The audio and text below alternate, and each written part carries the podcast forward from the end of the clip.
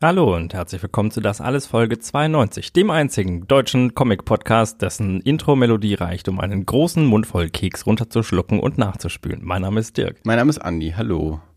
Ja, wenn du das behauptest, im, im, äh, im, im, mit, mit Überzeugung Ah. in der Brust, dann glaube ich das einfach mal. Genau. Andi ist übrigens der Besitzer der zweitgrößten Comicsammlung Mittelfranken. Naja, seit ich ausgemistet habe, wahrscheinlich nicht mehr. Ja. Aber ich behaupte das. Also, ja, muss erst mal ich, jemand ich sehe schon, Beweis ich seh schon du willst, du willst doch um, heute wirklich äh, darauf hinaus, dass wir ein paar Comic-Themen besprechen. Comic-Team, ja. Ah, Wir haben vielleicht nicht nur, ich habe auch noch andere Themen. Ich habe einen Comic gelesen. du hast, du hast einen äh, halben Comic gelesen Ja, wahrscheinlich. deinen dreiviertelten Comic. Ja, immerhin. Mhm. Siehst du, ich wollte noch nachschauen, ob ich dir die mitbringen kann, ob ich die zu Hause habe. Ich bin mir nicht sicher. Ah, ich hatte schon nicht, ich habe schon die Befürchtung gehabt, dass ich einen Monat warten muss, bis wieder Comic-Café ist. Ich habe, können später drüber reden, aber ich habe äh, an sich besitze ich äh, nicht alles von dem, was du gelesen hast. Also von dem Band, den du gestern gelesen hast, besitze ich alles in einzelnen Heften und Mhm. dann, dann auch noch mehr, aber nicht bis an den aktuellen Stand. Äh, aber ich weiß eben auch nicht genau, ob das zu Hause ist oder im Lager oder wo sich das gerade befindet. Ich vermute eigentlich. Ja, Andis Comicsammlung ist nämlich so groß, dass sie an verschiedenen Orten aufgestellt ist. Genau. Das ist leider wirklich so. Im Ausstellungsraum, Ja, ich äh, im äh, klimatisierten Archivraum, im Comic-Humidor. in der Sommerresidenz. der Comic Humidor. Ist auch nicht schlecht. Ja, ja, naja, ganz so ist es leider Ja. nicht. Andi, wie geht's dir? Ähm, mir geht es gut, vielen Dank. Ich habe ähm, sehr lecker gespeist. Bianca hat gestern den größten Topf ähm, Kartoffel-Gemüsesuppe gemacht, den man machen konnte. Also Ach, und das ist jetzt keine Übertreibung, ja? das ist äh, Leute, ihr seid aufgerufen.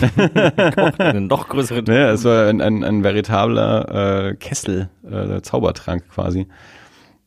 Also sie meinte, sie musste zwischendurch, weil ich habe ich hab gestern aufgenommen, während sie da gekocht hat, deswegen habe ich das nicht so mitbekommen und dann meinte sie hinterher, sie musste zwischendurch äh, auch, auch Teile der Suppe in einen kleinen Topf abschütten, weil sonst mit dem Pürieren nicht mehr klargekommen wäre. Wer hätte dann irgendwie äh, böse geendet. Und der Zauberkessel. Ja, jedenfalls äh, dementsprechend äh, Suppe für die ganze Woche. Deswegen habe ich mir vorhin direkt mal eine große Schüssel äh, zum Abendessen einverleibt, ähm, bevor ich hierher gekommen bin. Und jetzt natürlich ähm, hier mit einem leckeren Gla- Glas, äh, Barcelino. ja, ähm, Rotwein aus Spanien, den wir ja schon öfter mal hatten, aus Barcelona. Criado in Barriga. Sagt man denn barcelonischen Wein? Oder wie sagt keine wahrscheinlich, Ahnung, man wahrscheinlich kann man aus Barcelona kein Adjektiv machen, eigentlich, ne? Wahrscheinlich nicht. Also gut, ich sage es trotzdem, wir trinken barcelonischen Wein. Mhm. Ähm, ja, nicht zum ersten Mal. Criado in Barcelona. Ja, gekauft bei Lidl. Äh, äh, und der ist ja wirklich lecker. Den haben wir beim letzten Mal auch äh, mal wieder gehabt. Mhm. Nach dem Spätburgunder. Und danach nee, vor dem noch. Spät. Nee, wir haben, ich glaube, wir haben, nee, wir haben danach getrunken. Ja, Mhm. ja, stimmt.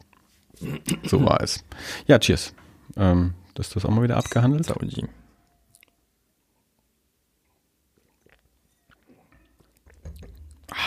Mhm. Wir sind heute nun mal wieder zu zweit. Äh, mal wieder ein guter, alter, klassischer, das alles Runde, keine Gäste. Stimmt. Wobei wir wahrscheinlich auch bald schon wieder Gäste haben werden und Nächstes Gäste Mal, ja. sein werden, wenn alles klappt.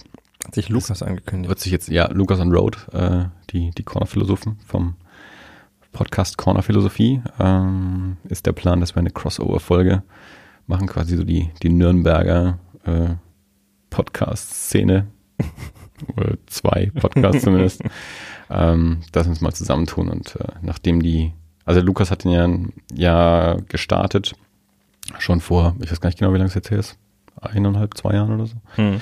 Ähm, und Die waren mal mehr, oder? Kann das sein? Leute, Ja. naja, eigentlich, äh, ich, das ist das, was ich eigentlich gerade sagen wollte. Eigentlich äh, war, war es immer er und dann noch, wen er noch so greifen konnte. Also Mhm. es gab nicht so eine feste Besetzung. Es war eigentlich immer er plus noch irgendwie Freunde, die mal so durchgetauscht haben. Und mittlerweile seit einiger Zeit ähm, ist es aber über eben fest er und, und der Road. Und dann haben sie auch ab und zu mal noch einen Gast mit dabei, aber es sind eben fest jetzt die beiden und ähm, haben auch mittlerweile so auf grob zweiwöchentlichen Rhythmus äh, gestellt. Früher war es ja auch nur einmal im Monat. Äh, und ja, dann kamen wir jetzt auf die Idee, wir könnten dann ja mal, äh, weil mein Lukas war ja schon öfter zu Gast und, und wollte auch mal wieder kommen.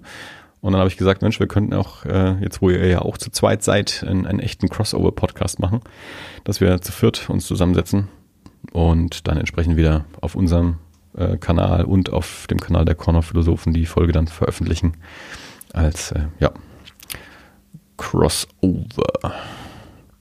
Was tippst du? Shoutouts. Jetzt schon. Mhm. Wahnsinn. Genau, aber heute sind wir nur zu zweit, ähm, haben ein bisschen was erlebt, haben ein bisschen was konsumiert. Äh, Sogar ich. ja, eben. Yay. Das ist äh, ganz toll. Wir ähm, haben Gelegenheit gehabt, äh, zumindest äh, zeitweise etwas gemeinsam zu unternehmen, zu erleben und äh, können da ein bisschen drüber quatschen. Und haben natürlich auch noch äh, einzeln voneinander Dinge gemacht oder gelesen zum Beispiel, Hm. über die wir quatschen können. Und ähm, ja, ansonsten bei dir alles im Lot. Ja, passt. Ich hatte Rücken. Ja, das kenne ich. Ätzend. Heute, zum, heute äh, Tag der Aufnahme, ähm, 7. November. Äh, heute vor einem Jahr bin ich in die Notfallklinik mit meinem Rücken. Hooray. Äh, Glückwunsch. ähm, ja, ja, Happy Anniversary. ja. Das heißt, von, von jetzt an dauert es noch ungefähr drei Wochen oder so, bis äh, meine Operation einjähriges ist. Mhm. Eine kurze Zeit später bin ich dann bei dir gewesen und wir haben im Liegen Podcasts aufgenommen. Also ich lag, du, du musst In römischer Dekadenz. da hast du mich mit Trauben gefüttert äh, und mir Luft zugefächelt. Quasi. So war es nicht. Ja, ähm, genau. Äh, Hast du eine Reihenfolge gedacht irgendwie? Nö, wir können einfach so direkt mit gestern einsteigen, außer du willst was anderes Steigen wir mit gestern äh, ein. davor. Ähm, ich glaube, wir hatten das auch schon mal erwähnt hier im Podcast. Es gibt im, äh, im Z-Bau in Nürnberg, das ist so ein, was ist das, was ist der Z-Bau? Ein, Ich habe es gestern ein Kommunikationszentrum genannt. ja, Ähm, da So finden Konzerte statt, da sind Werk Kulturelles Zentrum. Genau. könnte man sagen. Wir haben mit Jeff G äh, darüber gesprochen, Mhm. über das Comic Café, der, als der hier zu Gast war, weil er einer der Mitorganisatoren, Initiatoren, Mhm. was auch immer ist des Comic Cafés. Aber bitte sprich weiter. Äh, ein einmalig im Monat, äh, jeweils am ersten Sonntag im Monat, stattfindendes äh, Café in einem, also nicht in einem fixen Café, sondern es ist so ein Mehrzweck-Partyraum im, im, im Z-Bau, in den dann ein paar äh, alt anmutende Möbel geschoben werden. Alt an, ist nett gesagt. Also die sind nicht auf Retro gemacht, die sind einfach roll. So die, die typischen Sperrmüll-Sofas. Wie das in so einem linksasseligen Ja, genau. äh, Zentrum eben ist. Ja, ich habe mich sofort zu Hause gefühlt.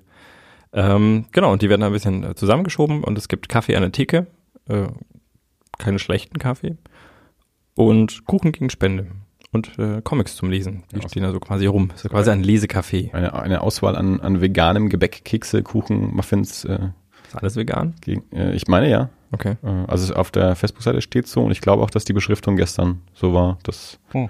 alles vegan war. Ja, genau. Und eben, ja, Getränke gegen, gegen echte Kasse. Aber, weil ich nehme an, die, die Getränke kommen aus dem, ja, aus, aus dem Haus quasi und, und äh, das, das Gebäck machen eben so die, die freiwilligen Mitarbeiter selber. Also ich habe noch äh, miterlebt, wie das eine Mädel mit den Schokokeksen reingelaufen kam, als wir eben auch, wir, du kannst ein bisschen später als wir, wir waren ja wirklich so kurz nach Öffnung da.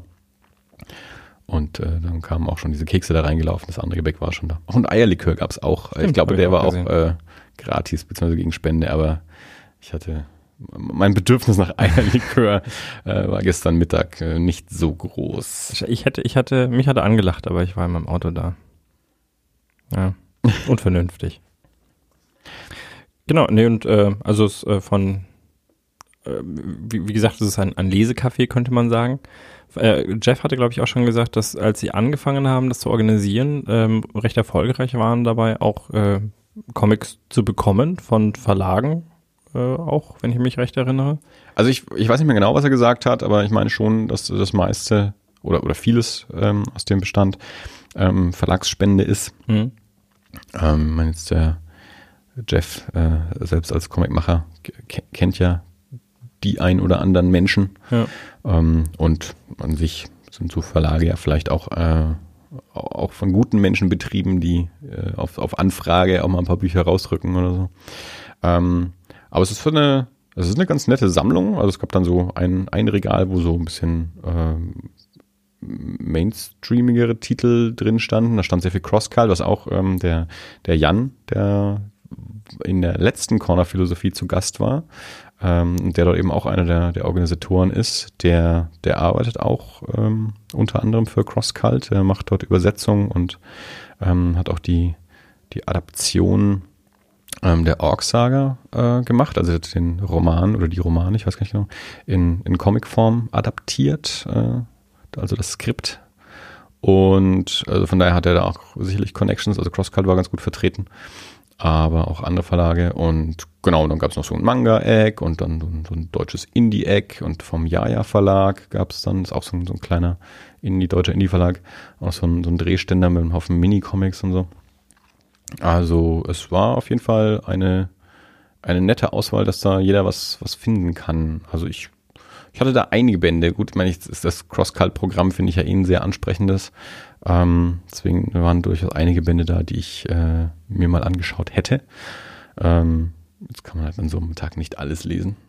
Ähm, also wir sind auch die die Initiative, da gestern hinzugehen, kam ja eigentlich auch vom, vom Lukas, weil Lukas und Road eben von den Corner-Philosophen, ähm, nachdem die den Jan, äh, also auch ja, persönlich kennen und im Podcast hatten, haben die gesagt, dass sie dann eben dort ähm, mal hingehen und äh, Lukas hat eben gefragt, ob wir auch wollen.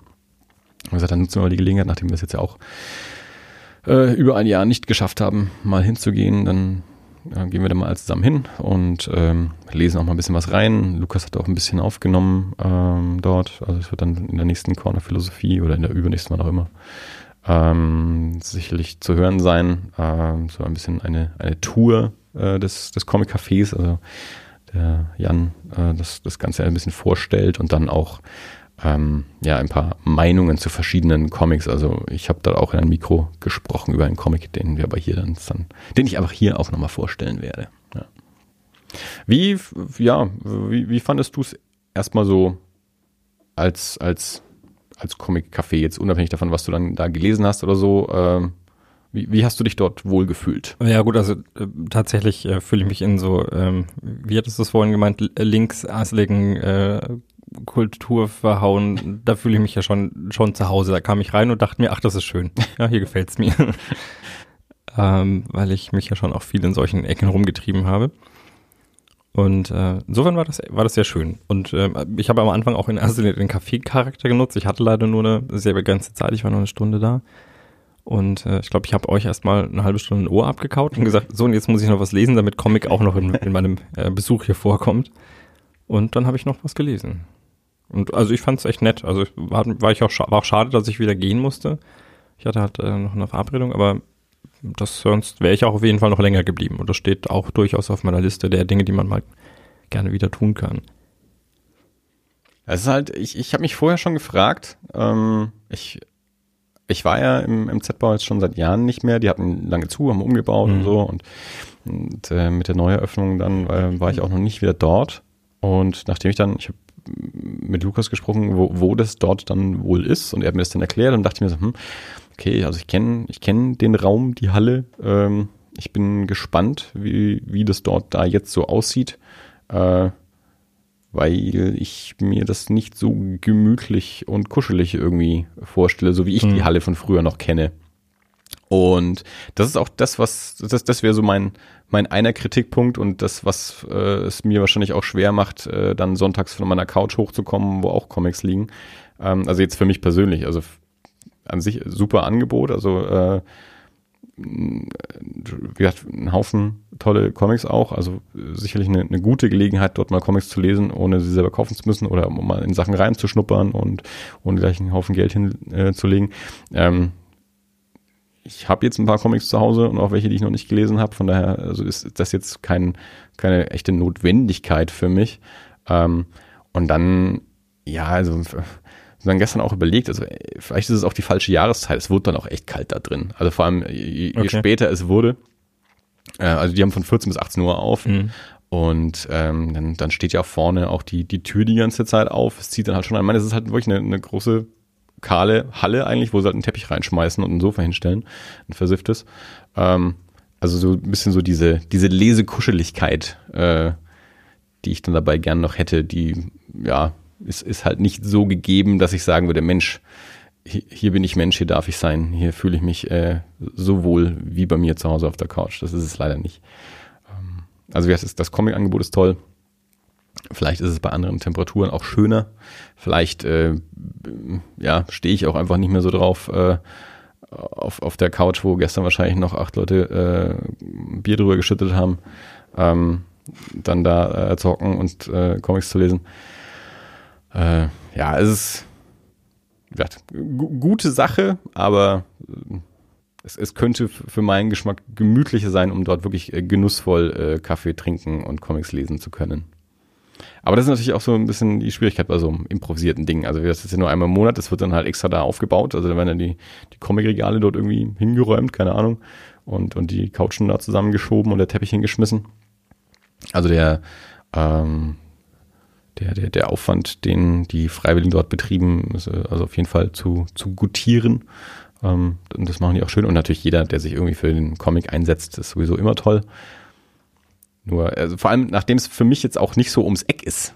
Ja? Mhm. Also äh, ich, ich muss mich dann doch so durch die halbe Stadt äh, begeben, ja. ähm, mehrfach mit der U-Bahn umsteigen und noch ein Stück laufen, so um dorthin zu kommen. Ähm, also da ist mein Drang dann nicht allzu groß. Äh, ich denke, okay, die, die Stunde oder anderthalb, die ich insgesamt hin und zurück unterwegs bin, kann ich auch schon lesen verbringen bei mir auf der Couch. Aber klar, man weil man dort auch vielleicht noch Leute treffen kann und sowas. Äh. Also ja, das, das, hat für mich tatsächlich auch mit den Reiz ausgemacht. Ich meine, ich habe jetzt nicht so viele Bücher hier zu Hause, äh, so viele Comics. Ähm, und ich, das mag jetzt auch äh, so ein generisches Problem von mir sein, dass es mir zu Hause manchmal schwerfällt, mich zu entspannen, was ist halt immer irgendwas zu tun. Man könnte ja auch Wäsche waschen und dann, äh, ja. Und wenn ich dort bin, dann kann ich halt nichts machen, dann kann ich da lesen. Ähm, zum einen wird das dadurch mehr auf den Zweck fixiert. Und zum anderen äh, fand ich das sehr schön, äh, gerade die Atmosphäre auch mit den Leuten, die da waren, weil ich mich auch mit verschiedenen Leuten unterhalten habe, ähm, dass das so zwanglos funktioniert, dass man mal hier ein bisschen quatscht und da ein bisschen quatscht, dann nimmt man sich ein Buch und setzt sich irgendwo in die Ecke und stört auch keinen. Und das fand ich schon sehr nett. Also, weil das ist ja auch nicht selbstverständlich. Wenn wir uns treffen und dann packe ich irgendwann ein Buch aus und fange an zu lesen, dann denkst du vielleicht auch, hm, was ist denn das jetzt? Und das fand ich da äh, sehr angenehm. Ja. Man kann das Buch auch wieder weglegen und wenn man mitkriegt, dass irgendwo ein Gespräch stattfindet, an dem man gerade mitmachen mag und das, ich glaube, das taugt mir. Also ich, äh, ich denke mir auch. Ist, mir ist es noch egal, mir ist es egal, dass da irgendwelche Leute Bier drüber gekippt haben oder sowas, das, das gehört auch dazu. Für mich ist das, glaube ich, sowas, also ich, ich würde wieder mitgehen, aber es wäre jetzt nichts, wo ich jetzt von mir aus den Drang hätte, vor allem nicht alleine äh, mal hingehen. Hm. Also wo ich zum Beispiel früher wo ich halt dann äh, häufig mir einfach mal, wenn es mir zu Hause zu doof war, äh, ein Buch unter den Arm geklemmt habe und äh, in die Stadt gefahren bin, in Erlangen äh, mit einem Café zu gehen, ein bisschen Kaffee trinken und irgendwie zwei Stunden was zu lesen und wieder heimzufahren. Ähm, dafür ist es mir dann nicht gemütlich genug. Also so dieses ja, stimmt, echte Café ist es dann eben nicht, wo ich einfach ein bisschen gemütlich hocken kann. Also so, ähm, das, das ist halt das, ja, was so der, der Schritt ist, der mich ein bisschen daran hindert zu sagen, Mensch, da muss ich auf jeden Fall wieder hin. Hm. Aber ja, so bei, bei Gelegenheit wieder mitgehen oder so würde ich sicherlich mal oder mal Hallo sagen, um, allein ums, ums zu unterstützen oder so. Meinst du, man würde, wenn, wenn du dich heute in ein Café setzt und man liest dort einen Comic, meinst du, das, äh, das wird registriert? Als so dieses, da sitzt ein erwachsener Mensch und liest ein Bilderbuch? Ist das noch so oder ist das mittlerweile gesellschaftsfähig genug? Ähm, sehr gute Frage. Ähm, es gibt ja diesen Read Comics in Public Day, mhm. wurde vor einigen Jahren mal ausgerufen, weiß nicht, ob der noch zelebriert wird. Also, solange es solche Tage gibt. Äh naja, das, das war dann eben schon mal gleich so eine große Diskussion. Wie, man, das Internet diskutiert ja dann immer gleich viel. Äh, Nummer eins, äh, so ein Schmarrn, so einen Tag darf man eigentlich schon gar nicht machen. Man muss es einfach jeden Tag machen, mhm. äh, Comics in Public lesen. Ähm, dann, dann sind solche Tage auch überflüssig äh, und, und nicht so dieses, wir hocken uns an dem einen Tag jetzt bewusst raus und machen Fotos von uns, die wir mit posten, um zu zeigen, wir lesen auch Comics draußen, sondern macht das einfach jeden Tag und dann ist es auch ganz normal. Ähm, und ja, man, es ist, man liest natürlich auch äh, über die Jahre immer wieder immer wieder liest man, Comics sind erwachsen geworden. Das ist irgendwie so ein Satz, den ich schon seit 15 Jahren irgendwie lese. Und ich denke, okay, wenn man das 15 Jahre lang betonen muss, dann äh, ist es offensichtlich doch noch nicht überall mhm. angekommen. Ähm, dann andererseits liest man auch immer wieder diese Artikel, in denen ähm, Peng, Pum, Puff irgendwie drüber steht. Da regt sich dann auch immer jeder drüber auf, weil da sind wir irgendwie ja auch schon drüber weg. Das, das darf man auch nicht mehr machen. Aber andererseits ist es für viele Leute, glaube ich, doch immer noch so, dass sie eben keine Comics lesen. Also es ist jetzt nicht so, dass ähm, der, äh, der die, die Romanleserschaft in Deutschland ist sicherlich noch größer als die Comicleserschaft in Deutschland. Also es ist noch nicht so, dass, dass Comics sich in alle Haushalte äh, hineingearbeitet haben und dass es zum guten Ton gehört, dass man irgendwie zwischen seinen Romanen auch noch irgendwie eine Graphic Novel stehen hat oder so. Mhm. Ähm, das ist es sicherlich nicht, ähm, aber es ist sicherlich auch nicht mehr so ein, so ein Ödland, wie es vor 20, 30 Jahren war. Also die, die, die gesellschaftliche Akzeptanz ist sicherlich größer. Ähm, äh, auch die die, die, die Häufigkeit, in, in der Comics ähm, in, in, im Feuilleton oder in, in Kultursendungen oder sowas besprochen werden oder in der Öffentlichkeit irgendwie wahrgenommen werden, ähm, hat auf jeden Fall auch zugenommen. Also ich glaube, ähm, dass es jetzt äh, nix so Aufregendes ist. Äh, also ich glaube, du wirst jetzt nicht so als der komische Freak wahrgenommen, wenn du in einem Café sitzt und einen, einen Comic liest äh, im Großen und Ganzen. Sicherlich mag es vielleicht Leute geben, die das dann immer noch seltsam finden. Es kommt vielleicht auch darauf an, was du da dann gerade liest. Also mit dem, mit dem Superhelden-Comic wirst du wahrscheinlich weniger ernst genommen als mhm. äh, mit der Graphic Novel, äh, die von außen vielleicht sogar auch nur bedingt von, von einem Roman zu unterscheiden ist. Ähm, also die dann schon außen seriös aussieht. So. Also ich sage ja auch nicht, man soll sich dafür schämen, um Gottes Willen. Ja. Ich habe das. Äh, das wäre in diesem Podcast auch selten. ich bin, Nach so vielen Jahren sagst du mir das jetzt. Ich bin am, ich bin am Freitag zum ersten Mal gedisst worden für, also ich, ähm, letzte Woche waren Herbstferien hier in, in Bayern und äh, dann hatte unsere Kita geschlossen und ich hatte Urlaub genommen und äh, habe mich um das Kind gekümmert und war am Freitag einfach mal einfach mal in der Stadt unterwegs. Ich wär, normal versuchen wir immer irgendwelche Sachen zu machen, einkaufen oder Erledigungen zu machen und wir sind einfach durch die Fußgängerzone gelaufen am frühen Mittag oder späten Vormittag. Hm. Und wir hatten nichts vor. Das heißt, sie ist dann auch durch die Fußgängerzone gesprungen und wir hatten es nicht eilig weiterzukommen. Und dann irgendwann lief so eine Gruppe von, von Menschen an mir vorbei und ich höre im Vorbeigehen, wie irgendjemand ganz verächtlich das irgendwas mit äh, Vollzeitpapa sagt. Und ich habe mich umgedreht, ich habe leider nicht gesehen, wer es gesagt hat. Ich war, ich, ich war so überrascht. das war der ähm, pure Neid. Ich weiß es nicht, aber es, es klang, es war wirklich unfreundlich, also ja. vom Tonfall her und, äh, und sehr, sehr abschätzig. Ja. Und ähm, fand ich toll. ich bin äh, schon, schon lange nicht mehr gedisst worden. Und äh, das war so, das kam so aus dem völlig unvermuteten irgendwie. Und ähm, ich meine, stört mich jetzt auch nicht. Ich hätte auch keine Probleme in der Öffentlichkeit einen Comic zu lesen, aber ich könnte mir schon vorstellen, dass, äh, dass es natürlich ein geschützterer Rahmen ist, wenn du mit anderen, mit anderen Freaks zusammen im Z-Bau sitzt auf versifften Sofas, ähm, als wenn du dich in ein Café setzt. Ja, da schaut dich keiner komisch an, wenn du einen Comic liest. Das wäre seltsam im Comic-Café, ja. ja. Naja gut, aber man darf sich ja ähm, als Randgruppe trotzdem nicht immer nur äh, in seinem eigenen Refugium verstecken. Nein, man muss ja auch rausgehen und ja, sich zeigen. Ja, aber das ist, also die Diskussion mit, äh, ja, wofür braucht man so einen Tag? Man muss es halt einfach jeden Tag machen, das ist halt Quatsch. Nö. Äh, nee, ja, nein, das kann, das kann man natürlich machen, aber wenn du, wenn du so einen Tag machst, um, um sowas äh, publik zu machen, dann, dann hat das ja den Sinn, dass ich viele Leute, die vielleicht auch, keine Ahnung, also ich lese jetzt nicht jeden Tag einen Comic, ja, ich lese ab und zu mal einen. Und wenn es aber so einen Tag gibt, dann könnte ich mit denen zum Anlass nehmen, genau an diesem Tag ähm, mich rauszustellen und irgendwo, irgendwo öffentlich einen Comic zu lesen, um damit gesehen zu werden. Und das machen ja dann vielleicht viele Leute. Und äh, dann hat es schon einen anderen Effekt, als wenn man das täglich macht. Natürlich kann man das auch täglich machen, aber das ist eine konzertierte Aktion. Das hat dann nichts damit zu tun, dass man es im, im täglichen Leben nicht leben sollte. Insofern finde ich die Diskussion ein bisschen absurd, weil wir da von unterschiedlichen Dingen reden. Aber gut, wie dem auch sei. Was hast du so gelesen bei dem Comic-Café? Äh, ähm, ich habe Last Man gelesen, den auch Jeff Chi hier schon erwähnt hat, als er über das Comic Café gesprochen hat. Ähm, dass sie dort äh, vom Reprodukt Verlag Band 1 und Band 3 zur Verfügung gestellt bekommen haben. Hat er gestern auch wieder gesagt, äh, dass wir Band 1 und Band 3 da haben. Ähm, warum, warum auch immer. Ähm, Last Man, eine französische Comicreihe äh, von äh, das ist natürlich raffiniert von Reprodukt. Also wenn sie es von denen bekommen haben, weil die denken sich dann, okay, wir müssen ihnen irgendwie was geben, weil das sind wir uns in der Szene schuldig, aber wir geben ihnen Band 1 und 3, dann müssen sie sich Band 2 eigentlich noch kaufen. ja, ja, naja, vielleicht. Oder irgendjemand. Vielleicht war die zwei auch gerade vergriffen oder so, oder irgendwer hat einfach nicht aufgepasst also und hat irgendwas in den Karton gelegt. Ähm, also jedenfalls. Wenn ich das Ding machen würde und ich würde immer Band 1 neben Band 3 stehen sehen, ich würde ich würde einfach irgendwann in die eigene Tasche greifen, selbst wenn es schlecht wäre. Hauptsache, da ist das Buch. So. Entschuldigung. Last Man, Band 1 ähm, von äh, drei Menschen französischer äh, Namensgebung, die ich wahrscheinlich jetzt vollkommen schlecht aussprechen würde, äh, aber jedenfalls einer heißt Balak, einer heißt Bastien Vivet und einer Michael Saint-Lavie, also heißt nicht Michel, es steht schon Michael da.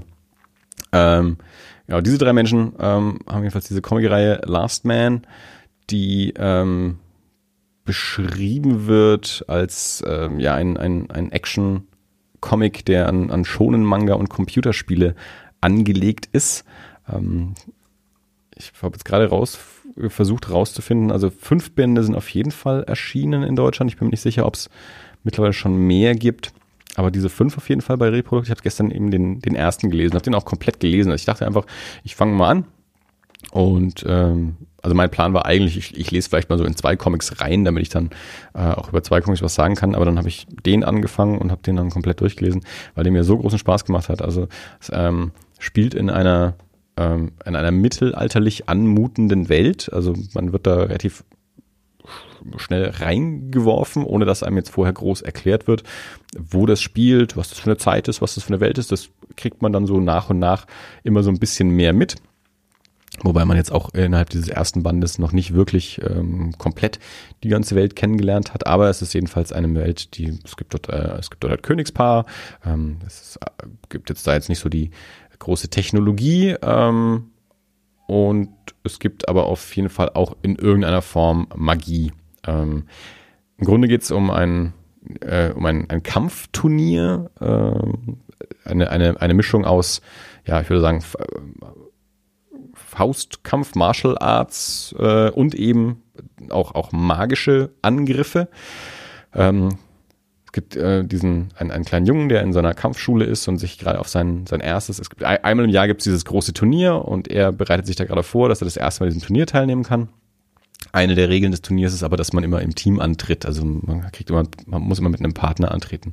Und sein Partner ähm, wird dann am Tag des Turniers krank und deswegen äh, kann er nicht teilnehmen und dann taucht aber eben noch so ein, ein, ein erwachsener Fremder auf, der auch für dieses Turnier angereist ist ähm, und sich aber auch in dieser Welt nicht so richtig auskennt und mit den Regeln des Turniers sich nicht so richtig auskennt, aber halt da teilnehmen will und dann auch feststellen muss, ähm, dass er nicht alleine sich anmelden kann und der trifft dann auf diesen Jungen und die melden sich dann einfach gemeinsam an. Also ähm, dieser kleine Junge, der ganz frisch ist und nicht so viel kann und dieser etwas grobschlächtige Typ, der gut draufhauen kann, aber mit Magie nicht so richtig umgehen kann.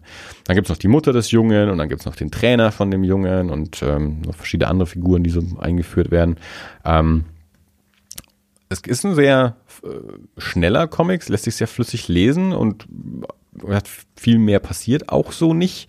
Ähm, aus kurze Vorbereitung auf dieses Turnier und dann eben so der Verlauf des Turniers und so ein bisschen auch so, was, was die Charaktere außenrum noch so machen. Ähm, was, was ich ganz spannend fand, war, es ist ein französischer Comic und der beginnt dann eben auch so in einem relativ klassischen ähm, Album-Layout mit rechteckigen Panels.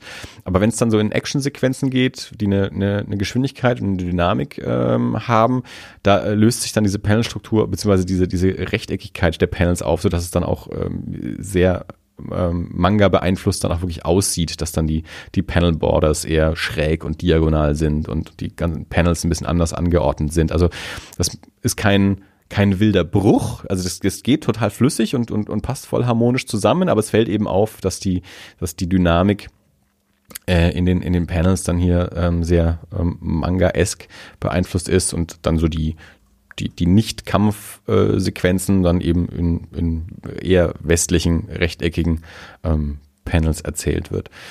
Was mich ein bisschen verwirrt hat, was heißt verwirrt ist zu viel gesagt, aber was ich mich immer ein bisschen frage, die ersten, weiß ich nicht, acht oder zehn Seiten sind in Farbe, danach sind alle in Schwarz-Weiß. Also ich keine Ahnung, warum man das macht. Ähm, was ist denn Geld für ein Argument da? Was, was, mein, was, meinst du damit? es ist billiger in Schwarz-Weiß zu drucken, dann kann ich auch das ganze Buch in Schwarz-Weiß drucken. Nee, aber, aber das, ist, das ist halt ein, ein Rattenfinger. Ja, du blätterst die ersten paar Seiten auf, denkst du, oh, ich habe ein buntes Comic, dann kaufst du es und dann kriegst du halt den Rest in Farbe. Keine Ahnung. Ich blätter ja nicht nur die ersten acht Seiten. Ja. also, nee, ich ja, weiß es eben nicht. Ist, es, es, gab doch früher, da gab es auch immer solche Hefte, oder ich weiß nicht, ob das auch Comics waren, wo, wo irgendwie, der, der Comic war schwarz-weiß und in der Mitte gab es immer wieder so eine Doppelseite, die war bunt. Das lustige Taschenbuch war früher oder so, war, dass, ja, es, ähm, dass es schwarz-weiß war und dann gab es eben so ein paar, paar farbige Seiten. Genau.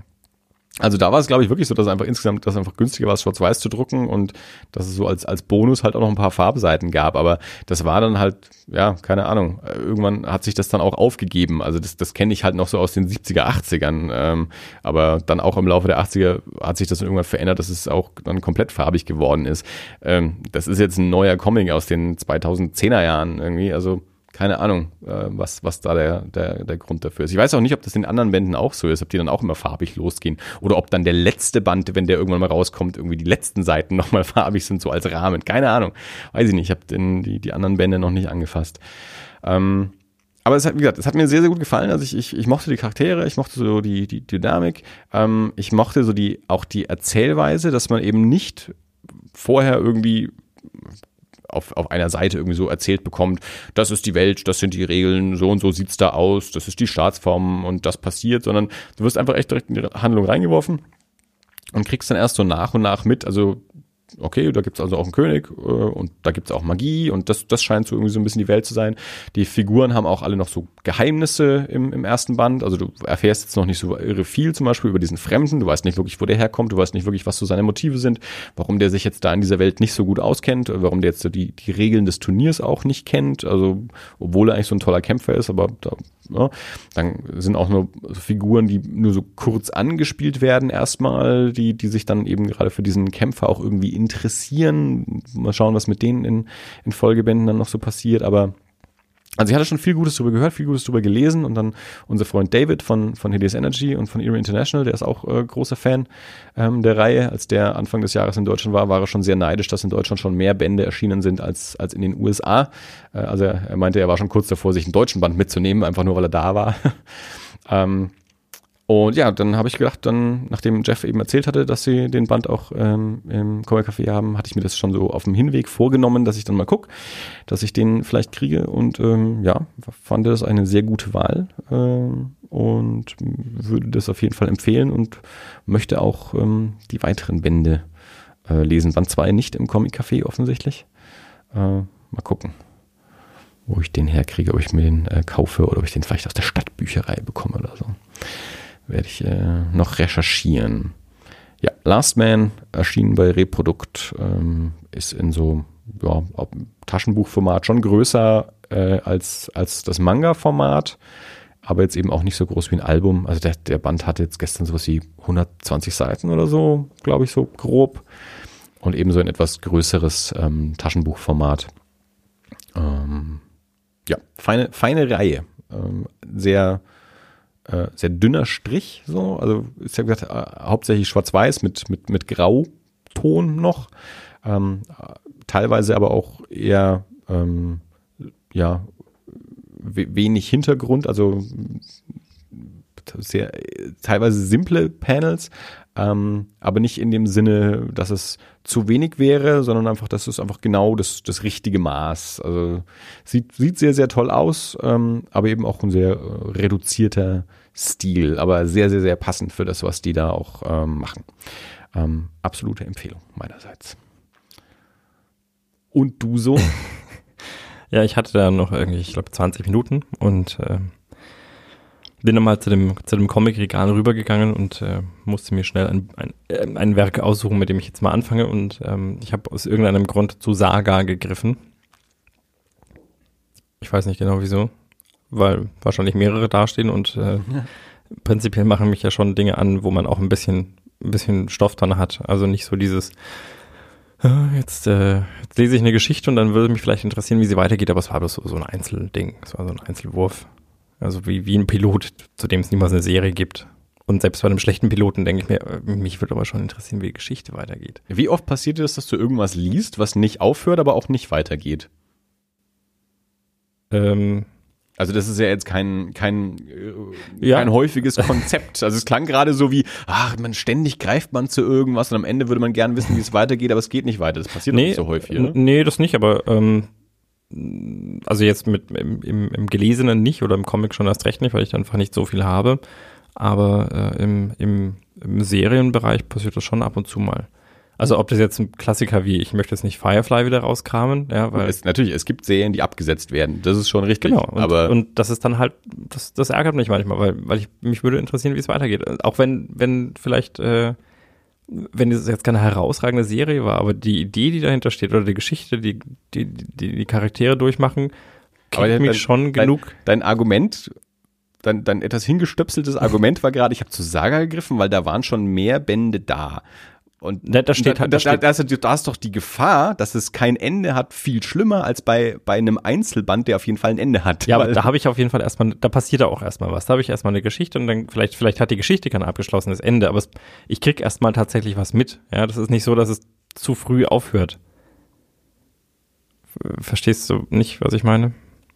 Jein. Gut, also ich, Also ich meine, du guckst ja auch Filme und die, die hören ja auch auf. Ja, aber ich freue mich schon auch, wenn ich einen Film, also ich finde, das ist, äh, freue mich schon, wenn ich einen Film sehe, der mir gefallen hat, ähm, dass wir mittlerweile in einer Zeit leben, in der man ständig irgendwelche Fortsetzungen zu irgendwas produziert. sage ich dir das nächste Mal, wenn wir uns über unsinnige Fortsetzungen Ja, unterhalten. Es gibt auch unsinnige Fortsetzungen. es gibt auch Dinge, die sollten nicht fortgesetzt werden. Ich sage auch nicht, dass hier mein, ich rede jetzt nur von, das ist ja meine individuelle Meinung. Das ist mein, mein, ne? So, also ich habe ich hab Saga gelesen. Ähm, ich habe mir den ersten Band genommen, der stand nämlich da. und ähm, äh, habe da mal reingeblättert. Und ich glaube, ich bin mit, äh, mit, der, mit der Nase in dem Buch vom Regal zum Sessel zurückgegangen und dann, stol- äh, dann lief Lukas an mir vorbei und meinte, oder vielleicht hat sogar Lukas mir gesagt, hier kann man lesen. Aber er meinte dann irgendwie, er ist mir zu abgefahren, äh, irgendwie viel zu viele Kreaturen und so. Das ist alles total wirr. Irgend sowas meinte er dann. Und dann habe ich reingelesen und habe festgestellt, ja, äh, das ist, ja, also das ist mit, mit, mit gehörnten magischen Wesen und mit, mit Wesen, die Flügel haben und äh, Magie betreiben können und Robotern und äh, Die Fernseher als Köpfe haben. die Fernseher als Köpfe haben. Also das ist schon ein bisschen. Lu Lukas gewöhnt sich gerade erst so langsam an, an Fantasy. es ist wirklich so. Also äh, Ja, aber also das ist halt auch kein reines, kein, kein reines Genre irgendwie. Das ist so, so eine, so eine Science-Fiction, Space, Opera-eske mit, äh, auch mit so einem klaren Romeo und Julia-Motiv. Mhm. Also, weil, äh, also, so in dem Teil, den ich jetzt gelesen habe, ist halt ein, ein, ein Pärchen im Mittelpunkt, die aus zwei unterschiedlichen, eigentlich gegeneinander kämpfenden Fraktionen stammen und aber trotzdem ein Kind in diese Welt gesetzt haben, obwohl das völlig aussichtslos ist und die sich aber jetzt dann so wieder äh, alle Widrigkeiten äh, unstern bedroht auf den Weg machen, quasi. Genau. Also das war so der, der Teil der Geschichte, den ich so gelesen habe. Ich glaube, ich bin so zu drei Vierteln gekommen. Das ist in einzelnen Kapiteln abge äh, abgehandelt. Liegt wahrscheinlich daran, dass es im Normalfall aus einzelnen Hefte rauskommt, soweit ich das verstanden habe. genau, ein Und, amerikanische Heft rein. genau. Und ich hatte das, äh, das, das Sammelband. Ist übrigens auch bei CrossCult erschienen. Im Deutschen. Und da habe ich irgendwie so ein Sammelband in der Hand gehabt. Und äh, hat Spaß gemacht. Ließ sich schnell lesen für mich. Ähm, ich weiß nicht, ob ich das, vielleicht lag das auch daran, dass ich, äh, dass ich unter, unter Zeitdruck stand. Und dass ich eigentlich schon noch gerne gewusst hätte, wie die Geschichte jetzt zumindest bis zum Ende des ersten Bandes ausgeht. Aber irgendwann musste ich los, sonst hätte ich Ärger bekommen mit der Freundin, die zu Hause auf mich gewartet hat. Ja. Genau. Nee, ähm, aber ich bin gespannt, äh, wenn du, weil du jetzt sagtest, du hast es irgendwo zu Hause stehen, äh, das, das, hätte- das hätte mich jetzt sehr gefreut, wenn ich das hätte weiterlesen können, weil ich habe mich jetzt schon darauf eingestellt, dass ich entweder mir das kaufen muss oder einen Monat äh, zum, zum Comic-Café gehen muss, um und vielleicht mal zwei Stunden Zeit mitbringen und dann mit niemandem rede, sondern einfach nur, einfach mal nur lese. Ja, ich habe, weiß nicht, die ersten 15 Hefte oder irgendwie so, das habe ich, glaube ich, Hm. irgendwas in dem Dreh. Aber wie gesagt, ich habe leider vergessen, zu Hause zu gucken. Gestern habe ich noch dran gedacht und dann heute nach der Arbeit nicht mehr. Ist ein bisschen, also wie, wie gesagt, gewöhnungsbedürftig vielleicht, also weil es kein so einem reinen Genre entspricht.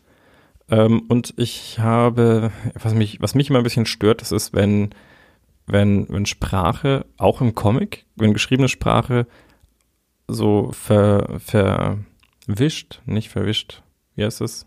Ver, naja, wenn, wenn ich quasi, äh, ähm, Dialekt, ne, es ist kein Dialekt. Wenn ich halt sage, ich habe das gegessen, ja, und dann steht da, ich habe das gegessen und nicht, ich habe das gegessen. Im, im, im geschriebenen, äh, in der geschriebenen Sprache erwarte ich eigentlich schon, dass sie grammatikalisch korrekt steht. Ach so. Ich weiß nicht, mir fällt jetzt gerade nicht ein. Verwaschen? Nee, auch nicht. Verschliffen? Ich weiß, das, das vielleicht eher, ja. Ah. Ich weiß, was du meinst, Okay. aber es ist natürlich, äh, Das stört mich immer so ein bisschen. Ja, ich mein, das ist vermutlich auch ein Stilmittel, weil, na klar. aber Kannst du natürlich nicht erwarten. Äh, Nee. Ich meine, also auch, doch äh, kann ich.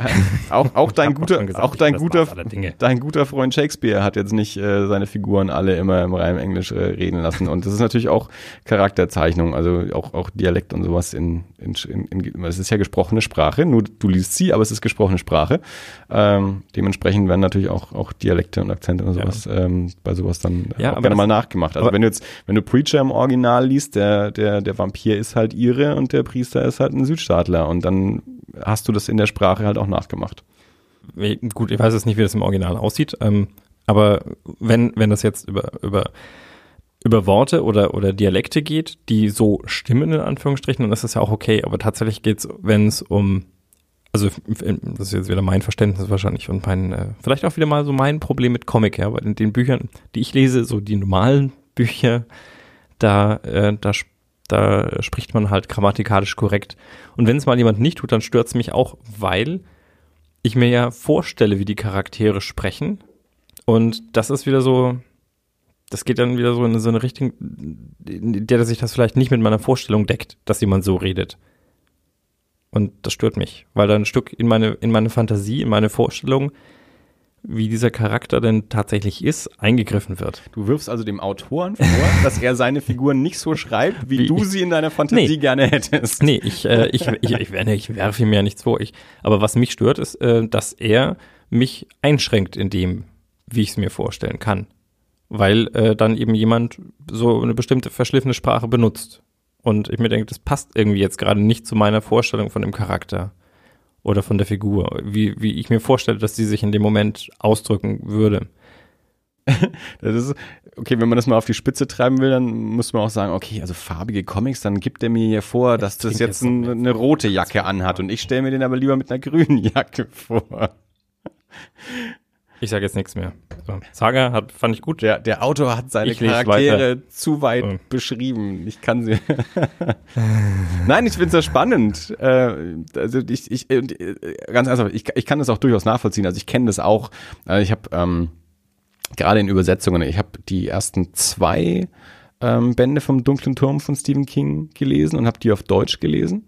Und da ist das halt in der Übersetzung auch entsprechend nachgemacht. Das die halt im, im Original halt so Slang sprechen, manche Figuren. Und das ist natürlich schon auch, ähm, wenn der, wenn der Autor das macht, ist es ja auch, hat es ja auch einen Zweck, dass äh, gerade eben auch Figuren zum Beispiel aus unterschiedlichen äh, Schichten, Städten, Rassen oder sonst irgendwas kommen, dass das sich auch sprachlich unterscheidet. Ähm, und das ist aber halt dann für mich in, in, in Übersetzung, also auf Deutsch fällt mir das dann auch schwerer, äh, weil es dann teilweise auch gerne mal unnatürlich klingt. Also wenn dann eben so eben so, eine, so eine amerikanische äh, Südstaatlerin und dann aber in der deutschen Übersetzung. Aber andererseits ist es natürlich auch so, ähm, das dann einfach im Deutschen zu ignorieren, was der Originalautor gemacht hat, ist ja auch schwierig. Also du kannst Ja, aber du, Ne? äh, das, das, das ist ja das, was du zum Beispiel in Serien hast. Wahrscheinlich haben wir deswegen auch mehr ein Problem damit, ähm, weil wir das halt in, in übersetzten Serien nicht so haben. Also wenn du dann eben, deswegen, deswegen gucken wir ja auch Sachen immer nur noch im Original, weil das ist ja auch viel cooler, weil dann hat man auch die unterschiedlichen englischen Dialekte und sowas. Und es geht im Deutschen ja total verloren. Ähm, die Ja, aber also jetzt ich finde, mithören. ich, ich finde, das ist tatsächlich für mich ist es schon so. Also wenn ich mir was äh, auf wenn ich mir Game of Thrones anschaue ähm, und die sprechen dort mit oder oder oder Herr der Ringe ist, glaube ich, ja so das klassische Beispiel dafür. Und die sprechen mit unterschiedlichen ähm, englischen Dialekten, dann finde ich das gut, ja, weil das passt in dem Moment. Ähm, wenn ich das ins Deutsche transferiere, Ja. dann wäre eigentlich die einzige Möglichkeit, den einen mit einem nordischen Akzent und dem anderen äh, in, in bayerisch reden zu lassen. Ja. Und das Deswegen ist halt sage ich ja. das machst du ja nicht. Eben, und das ist aber in Schrift ja das Gleiche. Also wenn der Originalautor in Dialekten schreibt, dann musst du es in Übersetzung auch irgendwie nachmachen. Nee, musst du nicht. Also im, geschrieben im, muss im, das Im nicht. Herrn der Ringe redet keiner bayerisch. Im Herrn der Ringe reden alle Hochdeutsch. Im Deutsch, in der deutschen Übersetzung. Und dann musst du dir halt deinen Teil dazu denken. Klar geht da was verloren, weil ich eben nicht diese, diese geografische Unterschiede, äh, Unter, Unterscheidung habe durch unterschiedliche Dialekte. Aber es gibt halt in der deutschen Übersetzung keine unterschiedlichen Dialekte. Die, also im Herrn der Ringe reden die jetzt auch kein Hochdeutsch, die haben schon alle irgendwie eine eigene Sprache. Also vielleicht. Ja, die haben andere, die haben vielleicht eine andere Wortwahl. Aber, aber sie sprechen Hochdeutsch. Also sie sprechen akzentfrei, sagen wir es so. Ja. Und das, und, und im Englischen geschriebenen haben sie Dialekte. Ja, das wenn wir jetzt wüssten, ne? also im englischen Film haben sie Dialekte und im deutschen geschriebenen nicht. Nein, aber äh, ich finde ich finde tatsächlich, äh, also und das ist ja für mich auch okay. Also ich möchte ja auch nicht, dass, dass ein deutscher Herr der Ringe ähm, mit, mit Dialekten arbeitet, um Gottes Willen. Da läuft Ich möchte, dass die Übersetzung das macht, was das Original gemacht hat. Mm, Nee, das geht halt einfach teilweise nicht. Aber in- bedingt. Also, man, hm? Also ich weiß, ich, der, der letzte Film, den ich mir angeschaut habe, in dem jemand mit Akzent gesprochen hat, das war, was war denn das? Ähm, Escape, bla bla bla, der äh, Stallone und äh, Schwarzenegger. Schwarzenegger Film. In dem, in dem Schwarzenegger, also ich weiß nicht, was das da, was das für ein, für ein, für ein Dialekt, das, aber schlimm. Das fand ich, das fand ich total schräg. Ich weiß nicht, ob das, ja. Und, also das fand ich gar, nee, das geht für mich nicht. Und also, genauso wie ich, äh, wie ich schon finde, wenn, äh, wenn, wenn eine deutsche Übersetzung auf solche Dinge verzichtet und dann halt alles akzentfrei macht, und das ist ja eigentlich so in der Regel, dann, äh, also es gibt ja so Klamauk-Filme, in denen dann plötzlich mal einer bayerisch spricht oder sowas. Also, aber äh, kein, kein ernstzunehmender Film würde das tun. Und in einem Comic wäre mir das tatsächlich auch lieber. Das ist im Original, mag das vielleicht noch besser funktionieren, aber in der Übersetzung ist das für mich persönlich, ich, ich rede auch nur von mir, es ist für mich ein Problem. Ich habe auch an anderer Stelle schon gesagt, Comics sind für mich nicht ganz unproblematisch zu lesen. Und das ist halt so ein Element, das stört mich so ein bisschen. Stört mich auch in einem geschriebenen Text, also wenn ich, wenn ich, äh, wenn ich äh, ein, ein normales Buch lese, aber da passiert es halt in der Regel vielleicht nicht so häufig. Aber findest du nicht, dass in der, jetzt mal, es ist, glaube ich, auch eh nochmal ein Unterschied jetzt zwischen tatsächlichen Dialekten, so unterschiedliche Regionen und sowas. Das ist ja dieses Beispiel auch mit, wo du gesagt hast, der müsste dann bayerisch reden oder sowas. Das, das, das ist, das ist auch albern. Ich meine, wenn du jetzt halt einen Käfig voller Helden anschaust, äh, wo im Original halt Ja. einfach, die sprechen halt Englisch, die sprechen mit deutschem Akzent, die sprechen mit französischem Akzent, auf Deutsch sprechen sie alle Deutsch, also kriegen die Deutschen halt einen sächsischen Dialekt und einen bayerischen Dialekt, damit der Amerikaner, Genau. der Franzose, der Engländer alle normales Deutsch sprechen können. Aber das ist ja das eine. Aber jetzt eben auch so, ähm, eben sowas wie du jetzt gesagt hast, Worte verschleifen oder sowas oder, oder ver verkürzen. Ähm, das ist ja zum Teil ähm, auch irgendwie ähm, eine, eine, eine Charakterzeichnung. Also wenn du jetzt zum Beispiel, dummes Beispiel, du hast halt irgendwelche Figuren, die eben aus einem gebildeten Umfeld kommen, die äh, eine reine Sprache sprechen und dann hast du Figuren, äh, die halt äh, ein, ein, ein nicht so sauberes äh, Englisch dann zum Beispiel sprechen und das, der eben auch einen, einen, einen Unterschied zwischen den Figuren darstellt, die jetzt dann in der Übersetzung plötzlich alle reines Deutsch sprechen zu lassen, ähm, da geht ja was verloren. Und wenn das im Original ja schon so ist, warum soll man das im Deutschen nicht nachmachen? Ohne dass es jetzt ja äh, gerade geschrieben, er spricht er dann ja jetzt nicht plötzlich bayerisch, sondern er spricht dann halt eben so verschliffen. Oder so. Ja, aber Das ist vielleicht liegt das genau daran. Vielleicht, vielleicht ist es mir zu plakativ einfach an manchen Stellen. Vielleicht, ich meine, wenn, wenn ich einen Comic lese oder wenn ich ein Buch lese, dann bekomme ich eine gewisse Vorstellung davon, wie ein aber Charakter geht es jetzt darum, dass der Engländer das auch nicht machen soll oder darf das nur der Übersetzer nicht machen? nicht so viele englische Comics gelesen, dass ich da tatsächlich mir ein Urteil be- drüber könnte. Vielleicht würde es mich da genauso stören. Weil das ist eben jetzt gerade die Frage. Die Frage ist jetzt, äh, das, das Argument, sollte man das generell in geschriebener Sprache nicht machen, dass man, ähm, oder darf man das in der Übersetzung nicht machen? Also man darf natürlich, ja, und man sollte Also um jetzt, machen, was, um was jetzt man den möchte. Leser Dirk Irler zu befriedigen. Um, also um mich zu befriedigen, glaube ich, wäre es tatsächlich äh, am besten, man, man behält die Sprache, neu, man, man hält die Sprache neutral und man, man baut da keine Verschleifungen ein. Mir ist es tatsächlich zu plakativ, glaube ich. Ich bekomme ja durch den, durch das, also mir wird ja ein Charakter vorgestellt. Ich bekomme ja eine Idee davon, wie der ist. Ja, ich krieg eine Vorstellung davon, dass der bildungsnah ist, bildungsfern ist, wie derjenige so so ist. Die Vorstellung, die mache ich mir ja. Nicht dazu brauche ich keine Sprache, sondern Aber die ich ja Sprache die kann ja Handlung. zum Beispiel das Mittel sein, damit du es dir vorstellen kannst. Also wenn jetzt nicht da steht, ebenso, ich beschreibe jetzt die Figur, der ist so und so viele Jahre alt, kommt auf diesem Umfeld, hat den Bildungsgrad, sondern eben einfach über seine Sprache ihn zu charakterisieren und dem Leser darüber zu, zu äh, äh, transportieren, aus was für einem Umfeld der kommt. Ja, aber das, also wenn die Sprache das einzige Element ist, in dem jemand schafft, mir darzustellen, wie ein Charakter so drauf ist oder wie ein Charakter ist, ähm, dann hat der Autor in meinen Augen tatsächlich was falsch gemacht. Also es muss ja nicht das Einzige sein, aber ist es nicht eigentlich das Subtilere, als es dir das- plump ja. zu beschreiben? Ne, was ist plump zu beschreiben, das kann ja im, im Rahmen der Handlung sich, sich ergeben. Das passiert halt im, Namen der, im, im Rahmen der Charakterexploration, dass, dass ich mitbekomme, aus welchem Umfeld jemand kommt, in, äh, in welchen Verhältnissen jemand aufgewachsen ist. Und dann bekomme ich eine Vorstellung davon, wie derjenige vielleicht ist. Wenn ich die Sprache dazu benutzen muss, ich finde das, also ich finde das absolut nicht subtil. Das mag jetzt wieder mein persönliches Verhältnis zur Sprache sein.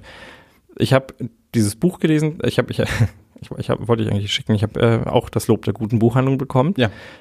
Fand ich, finde ich super schön, Mhm. weil, weil ich finde, Sprache ist einfach so ein, so, so, eine, so ein tolles Element und so eine, so eine wunderschöne Sache, was man mit Sprache machen kann. Und vielleicht lege ich dazu starkes Augenmerk drauf. Und deswegen stört mich das auch zu sehr. Aber Sprache ist ja nicht das, was im Duden steht. Also Sprache ist ja das, was gesprochen wird. Ja, und da, aber- da, da, da aber- sind doch, da sind doch auch, auch, auch Dialekte und, und so Formen sind ja auch Teil von Sprache und können doch auch mit genutzt werden. Aber vielleicht liegt es genau daran. Also ich, ähm, wenn, wenn ich, wenn ich einen Text lese und da, da stehen solche Verschleifungen drin, das sind Fehler, die springen mir ins Auge. Ja, das ist das sind ja keine Fehler. doch in mein, ne, natürlich. Also von einem, von einer grammatikalischen, korrekten Rechtschreibung, vom, von einer Duden-Rechtschreibung hier sind das Fehler und die springen mir ins Auge. Und äh, wenn ich einen Text lese, in dem jemand so, so spricht, dann ist der, dann, dann hat es was, was unheimlich Negatives für mich. Das Aber hat dann was, dürfte ja, dann dürfte ja auch niemand so sprechen. ne, was Sprechendes. Sprechen ist ja was anderes. Warum? In dem Moment sind es ja Figuren, die sprechen. Es wird dir halt in Schrift äh, Ne, dargeboten. Ja, aber weil Schrift, aber- Schrift ist was anderes als Sprache. Wenn du, in- wenn du in einem englischen Text was schreibst, ja, dann schreibst du dort äh, diese ganzen ähm, You've got something, ja, mit einem Apostroph dazwischen. Sowas sagst du. Ähm, wenn du einen Brief an jemanden schreibst, dann schreibst du das aber nicht mit Apostroph. Naja, aber es, es gibt ja auch unterschiedliche Gattungen. Ein Brief ist ja auch was anderes als zum Beispiel ein Roman, in dem ein Charakter etwas sagt. Ja, in dem Moment ist es ja gesprochene Sprache des Charakters. Das ist ja was anderes, als wenn ich, ich beschreibe einen formellen Brief. Ja, aber ähm, also mir wäre es, ich, ich kann mich nur wiederholen, mir wäre es an dieser Stelle einfach lieber, äh, wenn, wenn sich ein Autor am Mittel der geschriebenen Sprache neutraler verhalten würde, weil das, was dem Autoren oder anderen äh, sub, als subtiles Stilmittel erscheinen mag, das, das ist für mich nicht subtil. Es ist für mich ein, äh, ein, ein sehr grelles Element, wenn jemand in verschliffener Sprache spricht. Das ist ja, und ich rede jetzt hier nicht von, von Idiomen oder von, ähm, von, von, von Wortwahl, weil damit kannst du ja auch unterschiedliche Bildungshintergründe äh, durchaus darstellen. Aber äh, verschliffene Sprache ist für mich was, das passt einfach nicht. Also das stört mich in, in jedwedigen Text, glaube ich. So für mich sagen zu können. Für mich. Ja? Ich möchte hier niemandem was vorschreiben. Um Gottes Willen macht, was ihr wollt da draußen. Ich lese euer Zeug dann trotzdem oder halt nicht, aber das ist ja auch meine Entscheidung. Natürlich. Nein, aber ähm, ja, genau. So, es war jetzt ein Exkurs, ein etwas Aber längerer. spannender. Ja, aber wir kommen hier wieder nicht weiter. Ja, nö, aber es- deswegen kann man es ja trotzdem mal mal mal mal durch ich- äh, ich bin immer- diskutieren. Ich, will dir das ja auch nicht, ich will dir das ja auch nicht absprechen, dass du dass du das so empfindest, aber ich finde es spannend, das zu diskutieren. Ja, ja, ja nein, ist ja, ist ja auch richtig. Ich habe das manchmal immer den, ich habe den, den Eindruck, ich bin nicht sicher, ob ich äh, äh, im, imstande bin, in Worte zu fassen, was ich da empfinde oder was in mir vorgeht, wenn ich sowas lese. Weil, also du scheinbar nicht verstehst oder auch also nicht nachvollziehen kannst, wie es, auch wenn es dir nicht, wenn es dir anders geht, aber du kannst scheinbar auch nicht nachvollziehen, wie es mir da geht. Und dann frage ich mich, ob das ein Defizit jetzt von mir ist, dass ich nicht schaffe, das ausreichend in, in Worte zu kleiden, um mich Verständnis, verständlich zu machen. Ich kenne das, weil es hat ja auch nie jemand verstanden, was mein Problem mit dem Bild von Blu-rays ist. das konnte ich auch niemandem klar machen, weil sowas kann man, ich kann dir ja nicht in meinen Kopf, äh, in deinen Kopf pflanzen, was in meinem Kopf passiert. Das, das geht halt einfach nicht, ist klar. Und wie ich, wie ich vorhin auch zu dir schon gesagt habe, also auch ich finde es durchaus äh, immer mal wieder irritierend, wenn dann eben so ähm, ähm, Alltagssprache äh, in, in, in geschriebenen Texten drin ist, kommt halt eben äh, tatsächlich auch auf, auf die Einzelbeispiele dann drauf an. Ähm, jetzt aus dem, aus dem englischen Comic zum Beispiel kenne ich es halt so viel, mhm. ähm, dass Charaktere halt auch entsprechend äh, in Dialekten ähm, sprechen oder dann halt auch wirklich äh, ja, gesprochene Sprache mit Verschleifungen ähm, etc. Äh, benutzen. Das ist für mich vollkommen normal. Also da, da das, das lese ich so durch. Und für mich äh, macht es das vielleicht sogar auch noch angenehmer zu lesen, weil es äh, die Charaktere sprechen und sie sprechen eben auch wirklich in der Sprache. Also es ist eben mhm. nicht gestellte Sprache, äh, wenn das jetzt halt irgendwie in, in, in 100 Bullets in irgendwie ein Latino-Gangster äh, oder so ist, dann, dann spricht er einfach nicht das gleiche Englisch wie irgendwie jetzt der, der, der Polizist oder der Wissenschaftler oder so. Und dann werden die Charaktere auf der Seite eben auch durch ihre eigene Sprache mit charakterisiert und du kriegst ein Gefühl äh, für diese Figuren, ähm, weil ich jetzt nicht in der Latino-Gangster-Welt lebe. Aber da kriege ich eben mit, okay, das, so sprechen die da und das ist ein Unterschied zu anderen Figuren. Ähm, aber wie gesagt, jetzt das Beispiel eben aus, äh, aus dem Dunklen Turm, aus der deutschen Übersetzung zumindest, da fand ich sehr schwierig ähm, zu lesen, wie, wie die eine Figur dort gesprochen hat. Ähm, wobei ich eben auch ähm, da dann eben manchmal das, das Gefühl habe, dass äh, teilweise eben schwierig ist, manche Sachen in Übersetzung dann wirklich so nachzumachen. Also dass mhm. man den, den gleichen Effekt erzielt, ähm, aber eben mit, mit einer normalen deutschen Sprache. Ähm, ja. Also das, das ist natürlich generell ein, ein, ein, ein, eine Schwierigkeit bei Übersetzungen, ähm, die man besser oder schlechter lösen kann. Ähm, und wie wir ja schon gesagt haben, sowas wie bei, bei Serien, also wenn du jetzt die Sopranos auf Englisch anschaust, dann haben die halt so ein Italo-Amerikanisch sehr viel und das äh, ist es dann halt schwierig im, im Deutschen sowas dann nachzumachen. Ähm, da würde ich dann auch eher dazu tendieren, äh, das dann wegzulassen und die dann jetzt nicht irgendwie wie Erkan und Stefan äh, oder ähnliche Figuren ähm, dann daherreden zu lassen. Ja, aber ähm, genau das ist so das Gefühl, sich, das sich dann bei mir einstellt. Also in dem Moment, in dem ich so verschliffene Sprache lese, im Gegensatz zu anderen, die dann eben kein, kein normales, also normale Sprache in Anführungsstrichen sprechen, ähm, da stellt sich bei mir so, so ein Erkan und Stefan-Effekt ein. Das ist das, was ich vorhin meinte, mit, das ist mir zu plakativ. Also das ist das, was, was bei mir in, in meinem Kopf dann passiert. Und ich denke, das passt jetzt aber auch nicht zu dem Charakter. Ja, ich weiß, der ist jetzt auf keine, der, der hat jetzt keinen keinen Universitätsabschluss, aber deswegen ist er trotzdem kein, äh, weißt du, Typ. Naja, ja? gut, aber das ist jetzt, das ist jetzt ein bestimmtes Beispiel. Ähm, ja, ja, Wenn es nicht zum Charakter passt, dann ist es natürlich Quatsch, in, egal in welcher Sprache. Ja, also das ist dann doof. Nein, das, das mag auch sein. Das, ich sag ja, das, das, das, vermutlich ist das mein Problem, weil äh, das mag der Autor nicht so gemacht haben und gemeint haben. Ja?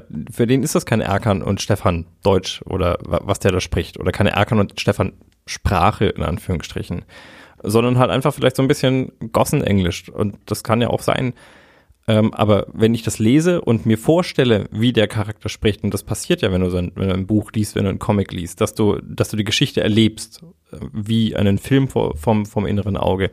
Und dann bekommt aber der Charakter genauso was Überzeichnetes, was in dem Moment überhaupt nicht passt für mich.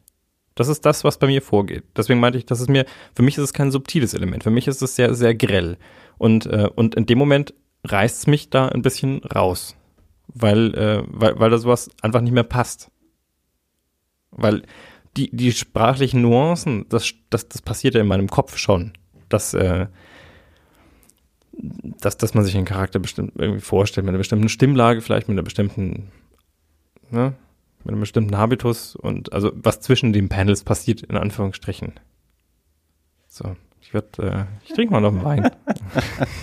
Nein, ich finde es sehr spannend, weil äh, mir, mir also wenn es gut gemacht ist, ähm, finde ich eben, dass es eben ja zur, zur Charakterausschmückung sehr äh, beitragen kann, dass die sich dann eben auch tatsächlich sprachlich vielleicht, unterscheiden. Vielleicht, vielleicht ist genau das der Punkt, ja? ähm, wenn es gut gemacht ist. Vielleicht, vielleicht ist genau das der Fall, wenn es mir auffällt, dann, dann ist es für mich halt nicht mehr gut gemacht. Ja, aber weil du, du hast jetzt vorhin sowas wie Youth soll keiner schreiben. Die müssen dann nein, nein, You have schreiben. Nein, nein, nein, also, nein, nein, nein. Das habe ich, das habe ich bloß gesagt, um ein Beispiel dafür zu bringen, dass geschriebene Sprache nicht äh, gesprochene Sprache ist und dass es da durchaus Unterschiede gibt, in, wie, wie man ja, aber also für mich klang so, wie sowas darf geschrieben nein, nein, vorkommen. Das, das dürfte natürlich, so das, das dürfte natürlich, ist es okay, um Gottes Willen.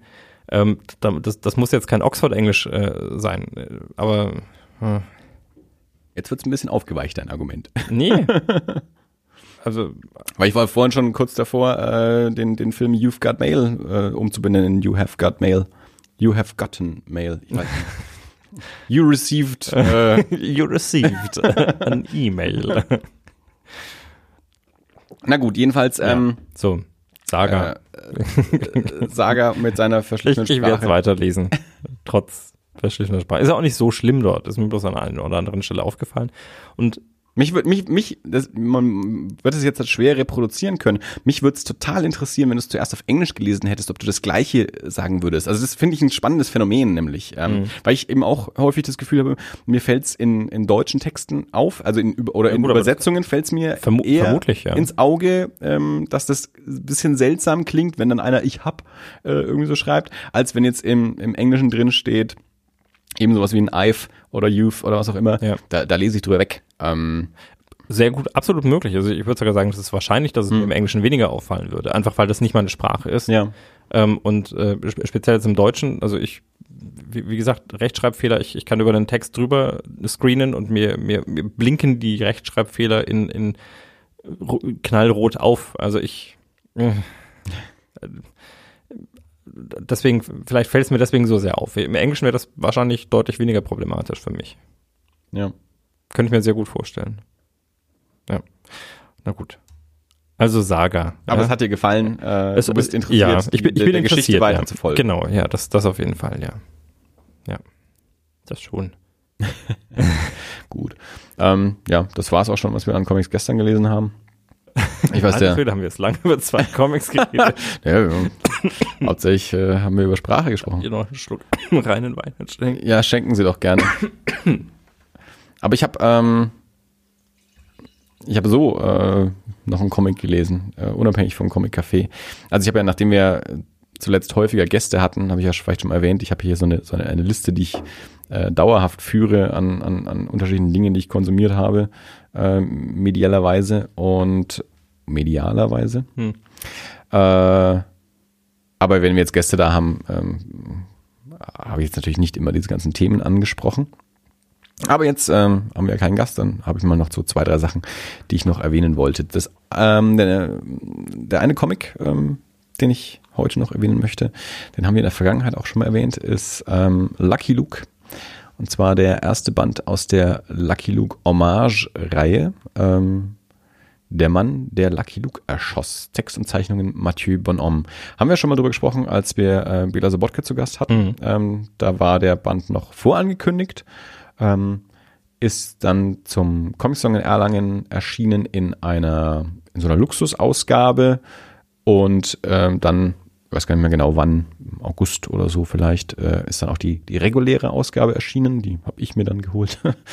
ähm, und ähm, ja, natürlich mittlerweile auch gelesen und den wollte ich dann kurz vorstellen und vor allem eben auch empfehlen. Ähm, wie wir als langjährige Das alles Hörer wissen, ist Dirk ja ein großer Freund des Western-Genres. ähm, äh, darum dachte ich mir, äh, würde ich diesen Band auf jeden Fall schon mal empfehlen. Also, naja, äh, Lucky Luke ist ja jetzt äh, keine Figur, die man groß vorstellen muss. Ähm, die kennen wir alle seit vielen Jahren, äh, da wir alte Menschen sind. Wenn wir Comics gelesen haben, ähm, dann haben wir sicherlich auch mal den einen oder anderen Band Lucky Luke gelesen. Also ich habe ja auch, ähm, Dirk spricht ja häufig über seine, seine äh, Lesesozialisierung, Sozialisation ähm, äh, durch den Bücherbus und auch äh, die Leihbibliothek. Ähm, das war bei mir ähnlich. Ich habe halt die ganzen Comics immer ausgeliehen als im Bücherbus und als ich die alle gelesen hatte, bin ich dann irgendwann in die Stadtbücherei, in die Hauptbibliothek gefahren, habe dort die ganzen Comics gelesen. Dementsprechend natürlich auch, ähm, ich glaube, ich habe nie in meinem Leben einen eigenen Lucky Luke besessen. Ich glaube, ich habe die immer nur geliehen gehabt, entweder von Freunden oder aus der, aus der Bücherei. Genau, und jetzt gibt es jedenfalls diesen, diesen ersten ähm, Band aus dieser Hommage-Reihe. Also sprich, ähm, das ähm, machen jetzt in den letzten Jahren so, oder ich habe es zumindest schon bei einigen oder bei verschiedenen französischen Reihen gesehen. Ähm, diese, diese Reihen haben ja normalerweise immer so einen, einen festen Zeichner, Autoren oder ein festes Team an Zeichnerautoren, die alle ein, zwei, drei Jahre ähm, den, den neuen Band rausbringen, der so in der, in der normalen Reihe halt fortläuft. die sind jetzt meistens nicht direkte Fortsetzungen, aber beziehen sich schon manchmal auch aufeinander. Ähm, jedenfalls haben jetzt verschiedene Reihen ähm, angefangen, auch so, so, so Nebenbände rauszubringen, die jetzt nicht vom, vom Stammteam gemacht werden und die auch nicht so in der in, in, die normale Continuity reinpassen, sondern wo halt einfach mal so ein Gastautor, ein Gastzeichner mal einen einzelnen Band macht, ein einzelnes Abenteuer, dann eben auch im eigenen Stil, wo jetzt die Figur nicht so aussehen muss, wie sie halt immer aussieht, mhm.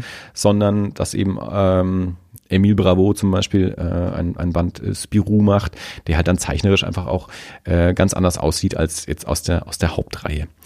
Ähm, und so ist jetzt ist hier bei, bei diesem Lucky Luke Band eben auch. Mathieu Bonhomme ähm, hat diesen Band eben komplett äh, gestaltet und ähm, zeichnerisch sich eben ähm, entfernt, auch von, von der klassischen äh, Gestaltung, ähm, geprägt durch, durch Morris und äh, ich weiß nicht genau, HD, 8D, ähm, wie man den, den aktuellen Zeichner spricht, ausspricht, ähm, der sich doch eher noch so am, am Original Lucky Luke äh, auch orientiert. Dieser Band ähm, ist ähm, ein etwas ernsthafterer Band. Äh, also es, es kommen eigentlich so schon so die meisten Elemente vor, die man auch aus dem, aus dem klassischen Lucky Luke kennt, aber alles äh, etwas reduzierter. Also er ist nicht ganz so Komödie, wie, wie klassische Lucky Luke-Bände sind, sondern es ist dramatischer. Die Figuren sehen etwas realistischer aus. Ähm, die, die Farbgestaltung ist auch eher gedeckt. Es ist nicht, nicht, nicht so knallig bunt, sondern schon eher so etwas, ja, ähm, Sepia-Töne schon fast. Ähm, und eben auch von der Geschichte her, wie der Titel schon sagt, der Mann, der Lucky Luke erschoss. Also es geht auf der ersten Seite damit los, äh, dass Lucky Luke ähm, tot auf dem Boden liegt äh, und dann wird so rückblickend eben erzählt, wie es zu dieser Situation kommt und wie sich die Situation am Ende dann auch auflöst. Ähm, wie gesagt, insgesamt eine etwas auch ernsthaftere Geschichte, aber dann eben auch immer so mit so, wenn man, wenn man die, die klassischen Lucky Luke Bände kennt, eben auch so mit, mit kleineren Anspielungen ähm, auf so die, die, die klassische Figur oder die, die, die klassische Erzählweise von, von Lucky Luke. Ähm, es gibt auch so ein, Running Gag, der sich hier durch diesen Band durchzieht. Also es ist ja so einer der großen Einschnitte äh, in, in den klassischen Lucky Luke Bänden, dass er irgendwann nicht mehr raucht. Ähm, also früher hatte er immer eine, eine Fluppe in der Fresse gehabt und dann irgendwann wurde es ja durch so einen, durch so einen Grashalm ersetzt.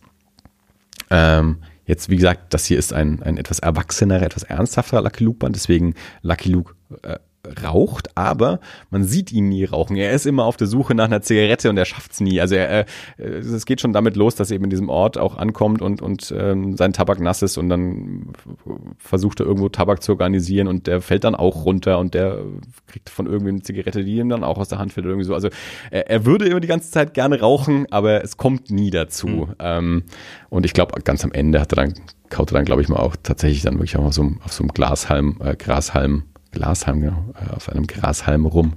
Ähm, genau, auf, auf der letzten Seite ist das dann. Also das ist so ganz, ganz nett eben so angespielt, äh, auch so das, worüber auch ja die, die Leserschaft äh, quasi schon seit Jahrzehnten spricht, dass das mhm. so, ein, so ein Element von Lucky Luke ist, das sich irgendwie verändert hat, ähm, eben so leicht hier mit eingebaut. Also wie gesagt, äh, auch wenn man jetzt ähm, nicht äh, ein, ein, ein passionierter Lucky Luke-Leser ist, wie ich ja auch nicht. Also ich habe auch, ich weiß nicht, wann ich das letzte Mal Lucky Luke-Band gelesen habe. Also das ist sicher äh, im zweistelligen Jahresbereich. Also es kann 20 Jahre her sein, 15, ich weiß es nicht genau. Ähm, aber dieser Band ähm, hat mir sehr, sehr großen Spaß gemacht. Ähm, Würde ich auf jeden Fall auch wieder lesen und auch äh, weiterempfehlen. Erstens äh, zeichnerisch auch ganz toll. Ich mag eben auch so diese gedeckte Farbgebung ähm, und dann eben auch von der, von der Geschichte. Und wenn man dann eben sich mit der Figur zumindest ein bisschen auskennt. Also da sind vielleicht auch noch viel mehr Sachen drin, die man entdecken könnte, wenn man ein größerer Experte wäre, der ich jetzt ja eben auch nicht bin. Aber auch für mich äh, war es schon schön, eben so, so einige kleine Elemente zu erkennen, zu sehen, okay, das ist jetzt hier so, ein, so eine Anspielung auf, äh, auf das, was sonst so in Lucky Luke-Geschichten passiert.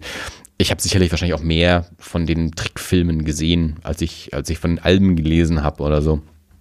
Ähm, Gab es ja auch die, die Serie und die Filme. Ähm, ja, also jedenfalls ähm, Lucky Luke Hommage 1 von äh, Mathieu Bonhomme, der Mann, der Lucky Luke erschoss, erschienen wie alle ähm, äh, alle Lucky Luke Bände bei Egmont äh, in der Comic Kollektion oder Comic Collection, whatever. Ähm, ja, feiner, feiner Band. Ähm, ich habe jetzt hier die normale Hardcover-Ausgabe, die kostet 15 Euro. Gibt es bestimmt, glaube ich, auch im, im Kiosk Softcover, ähm, wie das ja meistens so ist bei, bei Asterix und ähm, auch bei Lucky Luke, wenn die bei Egmont erscheinen. Dass es da so quasi so die Bibliotheks-Hardcover-Ausgabe gibt. Ich habe die hier auch in der Hashtag-Buchhandlung äh, Buchhandlung Ziegelstein gekauft.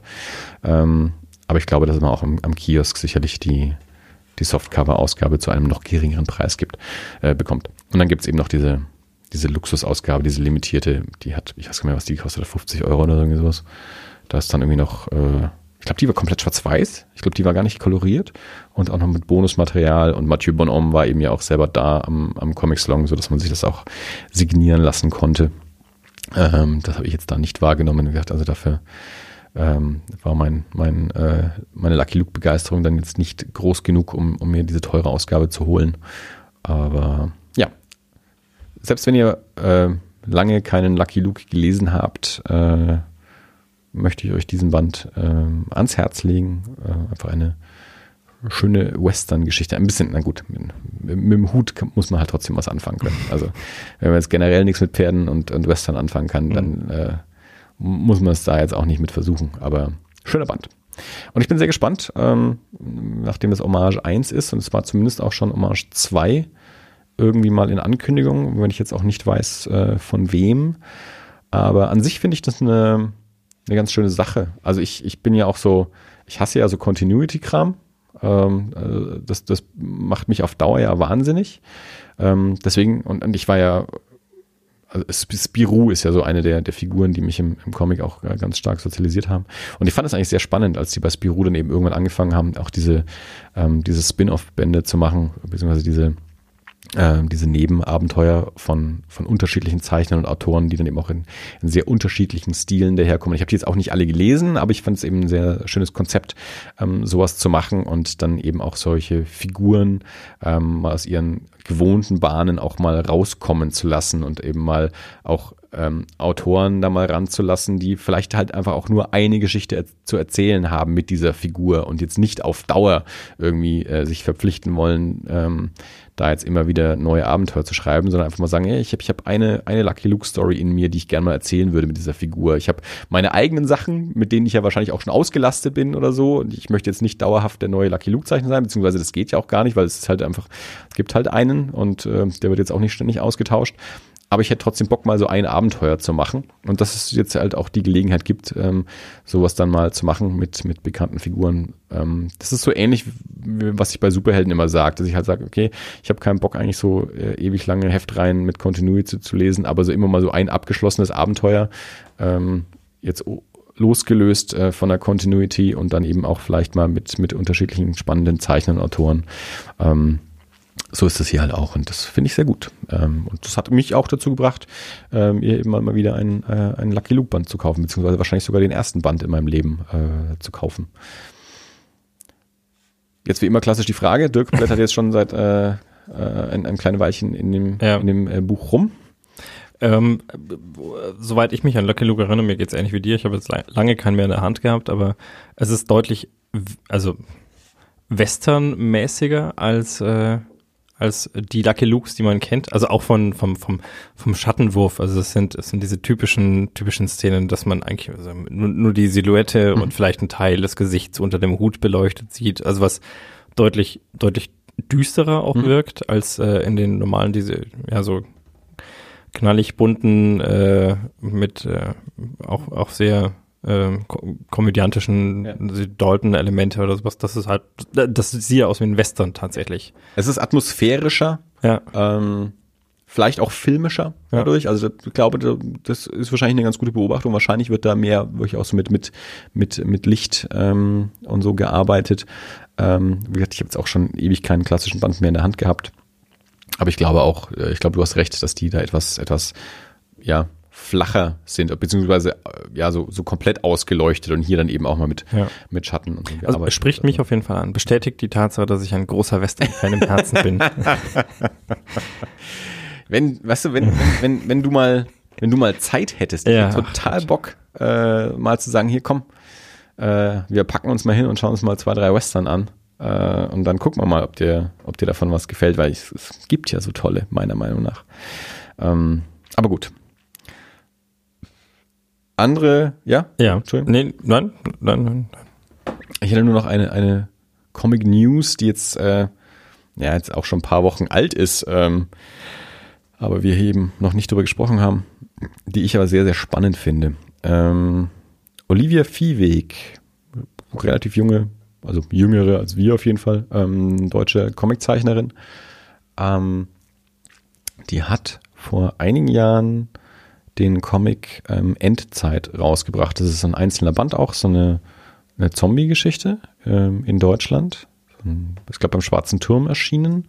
Ähm, ich bin damals darauf gestolpert, es gibt dieses so, so, so ein gratis Comic-Magazin namens Comics, wo eben auch ähm, teilweise ähm, Neuveröffentlichungen vorab so in, in Fortsetzungen abgedruckt werden.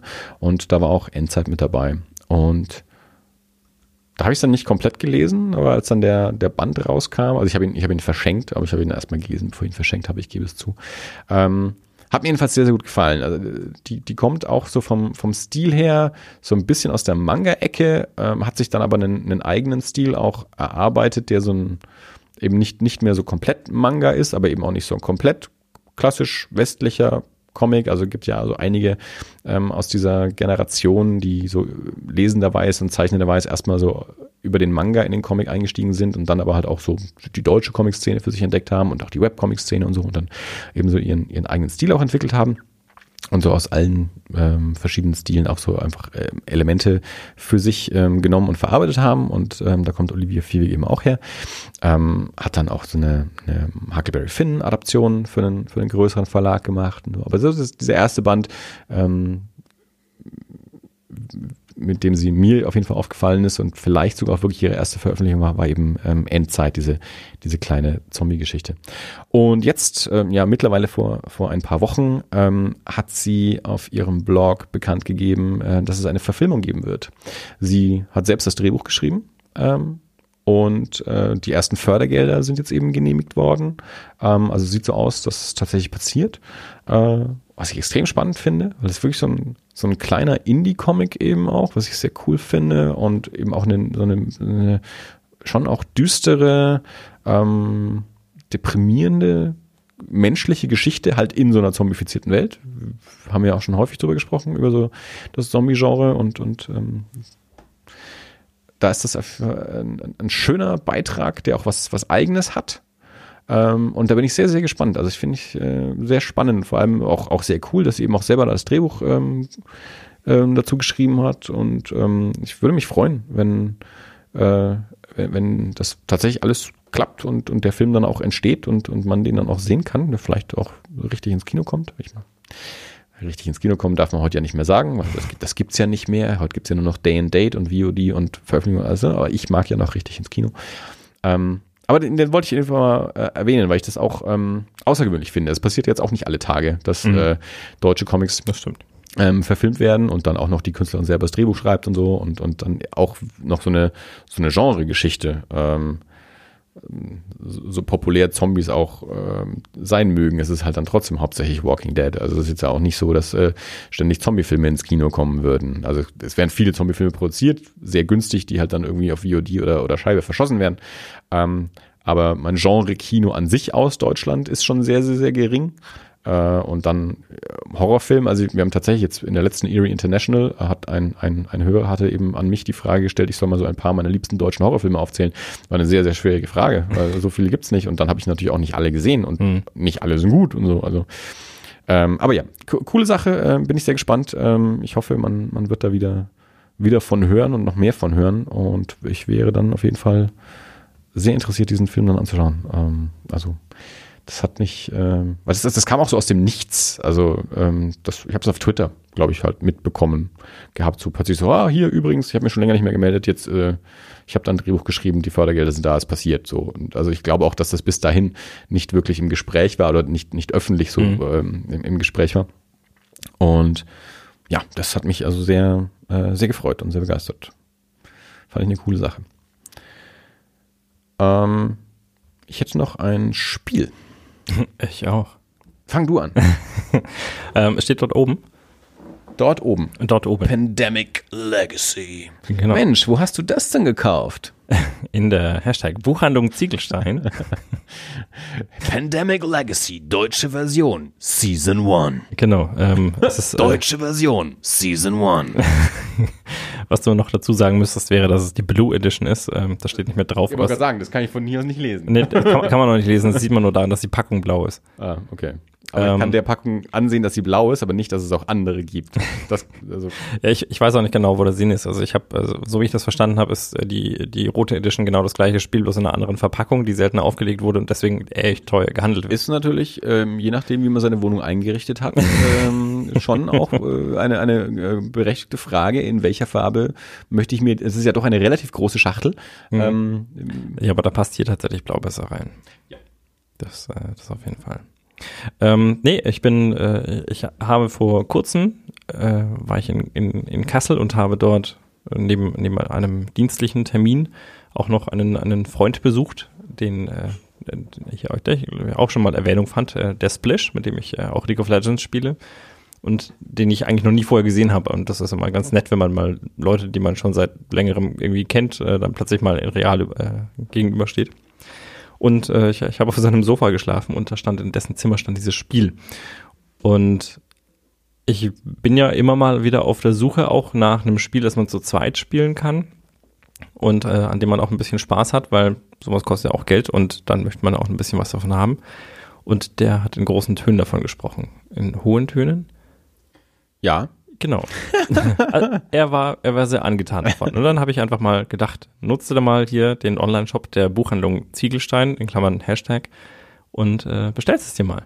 Und das ist ein Spiel, es, also das ist im Prinzip, das ist so eine, so eine Art also Risikokarte, also es ist eine Weltkarte äh, mit Verbindungen von verschiedenen Städten und das äh, Problem ist, äh, sind Krankheiten.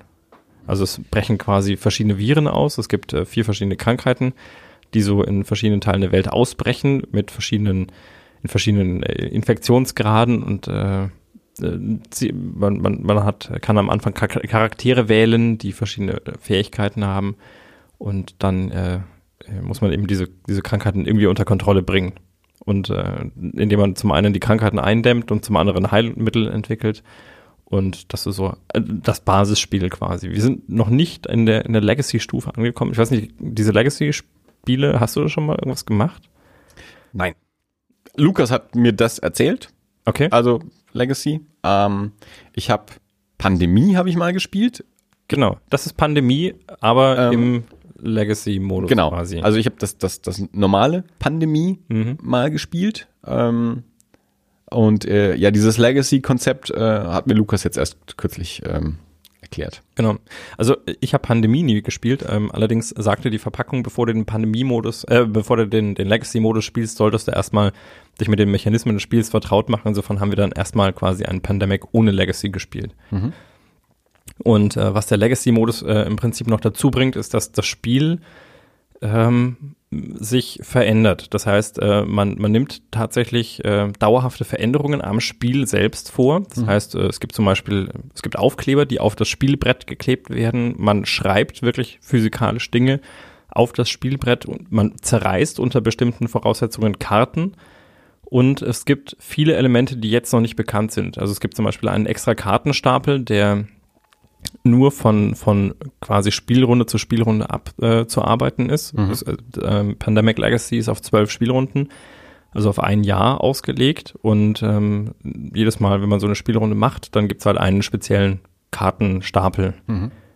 Ähm, dann gibt's verschiedene, verschiedene Boxen. Also es gibt so ein, ich weiß auch noch nicht, was drin ist. Es gibt so verschiedene äh, Schach- Schächtelchen, die dann so perforiert äh, aufzureißen sind und da sind dann halt Dinge drin. Ja. Und selbst das Regelwerk, das finde ich, fand ich sehr lustig, weil im Regelwerk heißt es auch, dieses Regelwerk ist jetzt noch nicht vollständig, erst im weiteren Verlauf gibt es dann quasi Aufkleber, die ins Regelbuch eingeklebt werden, Ja. damit man jetzt noch nicht weiß, wie sich die Regeln später dann verändern, damit man daraus noch nicht ableiten kann, was später mal passieren wird. Ja. Und das macht das Ganze schon wieder spannend. Mhm. Also ich habe ein bisschen das Problem häufig mit Spielen, auch mit Brettspielen, wenn du die Mechanik mal durchschaut hast. Also wenn du, wenn du verstehst, wie das Spiel tickt und was du tun musst, um das Spiel zu gewinnen, dann ist es, das ist so das eigentliche Ziel, weil wenn du es mal begriffen hast, dann, dann gewinnst du das Spiel auch. Also Verstehst du, was ich meine? Ich verstehe, was du meinst. Wenn der Glücksfaktor gering ist. Ja, genau, ja, genau. Ja, also wenn du, wenn du hier mal verstehst, ich muss dieses und jenes tun, also das sind so die, die, die Skills, die ich brauche und diese und jene, wenn ich das und das immer wieder durchziehe, dann ist es nicht mehr spannend. Das ist wie, wie, wie, wie, wie ein Rubik's Cube. Mhm. Wenn du mal verstanden hast, wie ein Rubik's Cube funktioniert, das sind eigentlich nur ein paar Bewegungen, dann ist es nur noch eine Frage, wie oft musst du drehen, bis du das Ding wirklich auf, auf klar wieder hast. Mhm, ja. Aber das ist keine Frage mehr, ob du es schaffst, sondern es ist nur eine Frage, wie viele, wie viele Bewegungen sind es bis dahin. Ja. Und ähnlich ist es hier mit so einem Spiel. Und ich glaube, im normalen äh, Pandemie-Modus, äh, wir haben jetzt im, nach dem ersten Spiel verstanden, wie es funktioniert. Und ich glaube, wir würden jetzt wahrscheinlich auch die meisten Runden gewinnen, außer es passiert irgendwas Komisches. Ähm, aber dieser Legacy-Modus, der bringt dann halt auch noch Elemente rein, die du nicht kennst. Ja, der, der, verschärft das Spiel nochmal deutlich. Und ähm, das äh, finde ich, find ich spannend. Mhm. Ich, ich habe sowas noch nicht gespielt. Ich weiß, dass es von Risiko sowas auch gibt. Mhm. Also ich kenne einen Freak, der hat irgendwie jetzt schon, ich glaube, vier oder fünf Runden Risiko Legacy gespielt. Also halt auch Runden, also auch ein Spiel, bei dem sich quasi von, von Runde zu Runde das Spielfeld verändert, nachhaltig ja. und es bleibt immer so. Neuseeland ist untergegangen. Zum Beispiel. Holland ist explodiert. Und äh, der Rahmen. Schneiden Sie es aus dem Spielplan aus. Der rahmt sich halt äh, am Ende von so einer Runde dann immer das, das äh, Spielfeld ein und hängt ja. sich an die Wand. Und das, das finde ich schon irgendwie nett. Ja, also es äh, tut zwar im ersten Moment weh, das Spiel ist nicht ganz billig, kostet irgendwie 50, 60 Euro ja. und dann, dann wenn es dann heißt, okay, wenn ein Charakter stirbt, stirbt, dann zerreißt du jetzt die Karte. Das heißt, du kannst wirklich nie wieder mit diesem Charakter spielen. Ähm, auf der anderen Seite, was, du da an Zeit daraus hast, ja, also das ist wieder, ich vergleiche das, für mich ist so, so ein Kinofilm die, Rele mhm. äh, die, die, Referenz, ja. Und wenn ich denke, ich bin bereit, so und so viel Euro für zwei Stunden Kinoerlebnis auszugeben, an dem Spiel spiele ich deutlich länger und ähm, das, das hat man locker wieder drin, so ja, ja. vom Entertainment gegen Geldfaktor ja. quasi. Äh, ich kann noch nicht so viel zu sagen, wie gesagt, äh, ich werde da später nochmal drüber berichten. Ich glaube, Lukas hat es auch noch nicht gespielt. Vielleicht schaffen wir es bis, äh, bis zu unserem Podcast mit Lukas auch nochmal so eine Runde zu, zu machen und dann kann ich ein bisschen mehr erzählen. Eine, zwei? Ne, wir haben jetzt erst erstmal so eine Proberunde gespielt. Also, so, die also Bedienungsanleitung genau, sagt, wenn, noch, wenn du nie Pandemie gespielt mhm. hast, dann mach erstmal erstmal Pandemie ohne Legacy. Mhm. Okay. Das haben wir gemacht und wir würden jetzt dann quasi mit dem normalen. Genau, und da habt ihr jetzt zwölf Runden, ähm, die, die gespielt werden können. Genau. Cool, cool. Ich habe was ähnliches gespielt. Erzähl. also nicht Pandemie ähnlich, sondern Legacy ähnlich. Okay. Ähm, wir, wir haben hier ja schon über Exit Rooms äh, mhm. gesprochen und ähm, mittlerweile gibt es ähm, von verschiedenen Anbietern verschiedene Versionen an Exit Room Brettspielen. Ja. Ähm, es gibt eben vom Kosmos Verlag ähm, diese Reihe, die heißen dann tatsächlich auch einfach Exit und dann hat jedes Spiel nochmal einen eigenen Titel. Mhm. Ähm, sind so kleine Boxen, ähm, so etwa so wie so, wie so eine Kniffel-Box ähm, oder so. Haben, glaube ich, 12 Euro gekostet oder so. Ähm, und da haben wir eins gespielt. Und zwar ähm, Tutanchamun äh, oder, oder Pharao. Irgendwie so. Okay. Also das, die, die, ägyptische Version. Also ähm, es gibt was mit einer Hütte, es gibt was eben hier mit, mit, mit Sarkophag und Pharao und das dritte weiß ich nicht mehr. Und es werden auch noch neue rauskommen. Also drei oder vier gibt's jetzt aktuell. Ähm, und wir hatten eben hier dieses, dieses ägyptische. Wir haben es zu dritt gespielt. Ähm, und ja, es, es, das Szenario ist tatsächlich, du bist gefangen. Bei einer Expedition bist du gefangen in diesem Raum und äh, versuchst dort wieder rauszukommen. Äh, musst also wie in einem echten Exit Room verschiedene Rätsel lösen. Das ist die Grabkammer des Pharao. Danke sehr. Ähm, verschiedene Rätsel lösen und dann kommt man eben so weiter und weiter und weiter, äh, bis man am Ende im besten Fall dann ähm, tatsächlich rauskommt. Äh, und es funktioniert eben, also äh, insofern Legacy, weil es eben ähnlich funktioniert mit hier Sachen zerreißen, äh, bemalen. Also wenn das Spiel durch ist, trittst du es komplett in die Tonne. Das mhm. tut mir ein bisschen weh. Also du nimmst dann wirklich so die Schachtel, so wie du sie aus dem Laden mitgenommen hast, äh, packst du alles wieder rein und trägst sie direkt in den Müll. Ja. So, also da die kannst du auch nicht wieder verwenden. Ähm, dafür ist es auch nicht gedacht. Also das ist so mein, mein in den 80ern aufgewachsenes Umweltschützerherz. Äh, ja. hat da hat sich auch so ein bisschen so ein, ah, es, tut ein bisschen weh. Ähm, aber das Spiel ist ganz cool. Ähm, also es ist so angesetzt, dass man sich, man stellt sich so den neuen, den Timer auf 90 Minuten. Wir haben es jetzt nicht in 90 äh, geschafft. Ähm, Wir waren zu dritt. Aber genau, man hat dann so ein, so ein, so ein Buch, äh, so ein Heft, wo man eben anfängt äh, zu lesen und dann kommt man an verschiedene Rätsel. Es gibt einen Haufen Karten. Ähm, und dann muss man eben einfach, ja, versuchen, logisch irgendwie diese, diese Rätsel zu lösen. Ähm, es gibt unterschiedliche Materialien, ähm, Objekte, äh, die dann dort in dieser Schachtel drin sind, die dann irgendwie mal zum Einsatz kommen oder die man sich halt auch herkombinieren muss, wie, wie man die dann einsetzt. Und ähnlich wie in einem, also in so einem echten ähm, Exit Room ist es ja dann meist so, dass äh, ein, ein Mitarbeiter dort äh, quasi das, das Ganze auch überwacht und im Zweifelsfall dann auch so, so Hinweise gibt, mhm. wenn man nicht weiterkommt. Ähm, jetzt gibt es natürlich jetzt keinen äh, Mitarbeiter vom Verlag, der neben mir steht und mir Hinweise gibt, wenn ich das Spiel nicht verstehe. Ähm, aber äh, Hinweise gibt's dann ähm, per, per Karten. Also es, man hat dann so Karten äh, vor sich aufgebaut und wenn man dann an einem bestimmten Rätsel nicht weiter weiß, ähm, gibt es dann ich glaube, es waren pro Rätsel drei Karten oder so, die halt dann immer, immer mehr die Lösung quasi erzählen. Also mhm. erster Tipp, zweiter Tipp, dritter Tipp ist dann quasi einfach schon so ähm, gelöst. Ähm, und ähm, ja, das, das war eigentlich eine, eine recht äh, launige Angelegenheit. Und ähm, wir möchten auch andere äh, Spiele aus dieser Reihe jetzt dann mal, ähm, mal probieren. Also wie gesagt, äh, auf der Schachtel heißt zwei bis sechs Leute oder eins bis sechs äh, steht, glaube ich, drauf. Ähm, wobei es an sich unbegrenzt ist. Die einzige Schwierigkeit ist halt, je mehr Leute du bist, desto weniger Leute können sich wirklich mit irgendwas mhm. beschäftigen, weil du es nicht anschauen kannst. Also ich fand es zum Dritt teilweise schon, schon schwer. Ja. Äh, aber das ist in einem echten Exit Room ja teilweise auch so. Jemand kramt in der einen Ecke rum, während die anderen in der anderen Ecke schon irgendwas lösen und, ja. und dann muss man dann auch kommunizieren, wer macht jetzt gerade was und wer hat schon was entdeckt und wie führt man das zusammen und so. Ähm, deswegen also mehr als sechs ist wahrscheinlich nicht sinnvoll, weil man es einfach dann äh, auch an, an dem Tisch nicht mehr gut hinkriegt, dass jeder irgendwie äh, teilnimmt an dem Spiel und, und alles mitbekommt.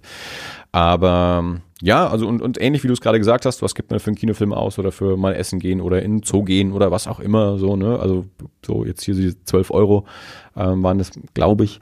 Ähm, und wenn man das dann mit 1, 2, 3, 4, 5 Leuten spielt, ist das ja ähm, locker wieder drin ja. und äh, ist dann da vielleicht äh, anderthalb, zwei Stunden mit beschäftigt und an so einem Spieleabend. Ähm, also wir haben da eben mal wieder Looney Quest äh, gespielt, ein paar Level und danach dann eben hier dieses Exit-Spiel. Ähm, und das, ja, war eine, war eine schöne Sache. Ähm, also ist auch, ich bin, ich bin ein bisschen gespannt, ähm, wenn wir das zweite spielen, also ähnlich wie, wie, du vorhin gesagt hast, wenn man mal verstanden hat, wie das Spiel funktioniert, mhm. dann weiß man auch, wie es weitergeht.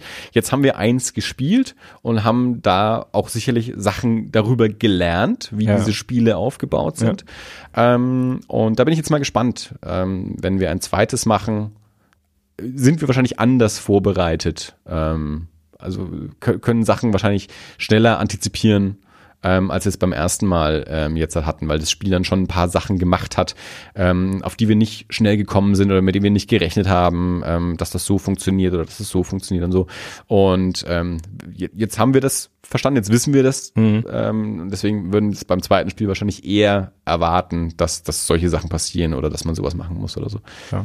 Ähm, aber ja, nee, auf jeden Fall eine, eine ganz coole Sache. Ähm, ist jetzt halt mal, wie gesagt, eine, eine Version von so einem Exit-Brettspiel. Äh, ich habe auch schon gesehen, dass es von anderen Verlagen auch andere Versionen gibt. Ähm, oder auch, ja, es gibt hier im Comicladen haben sie es auch mal so, so eine große Schachtel, wo, glaube ich, irgendwie sechs Räume in, in einem mhm. äh, dann irgendwie drin sind oder so. Und das hier sind jetzt halt immer unterschiedliche Szenarien. Ein Raum in einer kleinen Schachtel. Ähm, wir werden eins zu Weihnachten verschenken ähm, an die Nichte. Das ist schon, äh, das ist sogar schon verpackt. die ähm, unsere Podcast hoffentlich nicht hört? Nö. das würde mich wundern. Hallo Fiona. ähm, falls doch, tu wenigstens so, als äh, würdest du dich freuen. ähm, ja, nee, aber ähm, ja, wenn man jetzt keine allzu argen Gewissensbisse damit hat, das dann hinterher in die Tonne zu kloppen, ähm, kann man das, kann man das gut mal ausprobieren. Also wer zu, zu teuer ist es sicherlich nicht und Spaß macht es auch. Und gerade wenn man in so einer, in so einer kleinen Runde ist, ähm, hm. ist das eine ganz, äh, ganz coole Sache. Exit ähm, beim Kosmos Verlag. Hast du schon mal einen echten Exit Room gemacht? Ja, einen habe ich bisher gemacht. Ähm, Zombie Kalypse. Ähm, wir hatten ja vor einem Jahr, äh, Anfang Dezember letztes Jahr, hätte ich meinen ersten Exit Room machen sollen, diesen Sherlock Holmes Raum, mhm. den es in Nürnberg gibt. Das war ja dann eben ähm, das Wochenende, wo ich im Krankenhaus war. Da konnte ich dann ja nicht mit. Und dann sind wir dann dieses Jahr nochmal gegangen ähm, zu dem gleichen. Ich glaube, das ist die Escape Agency, ist das, glaube ich, Mhm. die den haben. Und die hatten dann damals, genau vor einem Jahr im Dezember, hatten die dann schon angekündigt, dass sie eben demnächst einen zweiten Raum aufmachen, eben hier Zombie, Zombie Outbreak. Und den haben wir dann ähm, dieses Jahr mal gemacht. Also den, den einen Raum kenne ich bisher. Okay. Gut. Mensch, Comics und Brettspiele. Ja? Nicht schlecht. Kein Film. Sonst sage ich immer, ich habe einen Film gesehen. Ich habe eine Serie angefangen. Stimmt, hast du gestern erwähnt, du hast eine Serie angefangen. Schieß los. Ähm, ich bin äh, auf Netflix. Es ist immer wieder Netflix. Ich glaube, man braucht sich hier, also es ist wahrscheinlich schon fast äh, ähm, obligatory, dass man äh, einen Netflix-Account braucht, um unseren Podcast zu hören. Wenn man sich, Ja, weiß ich nicht. die könnten uns sponsern. genau. Ich habe gehört, die haben sinkende Zahlen. Die sollten dankbar sein, dass wir die Werbung machen.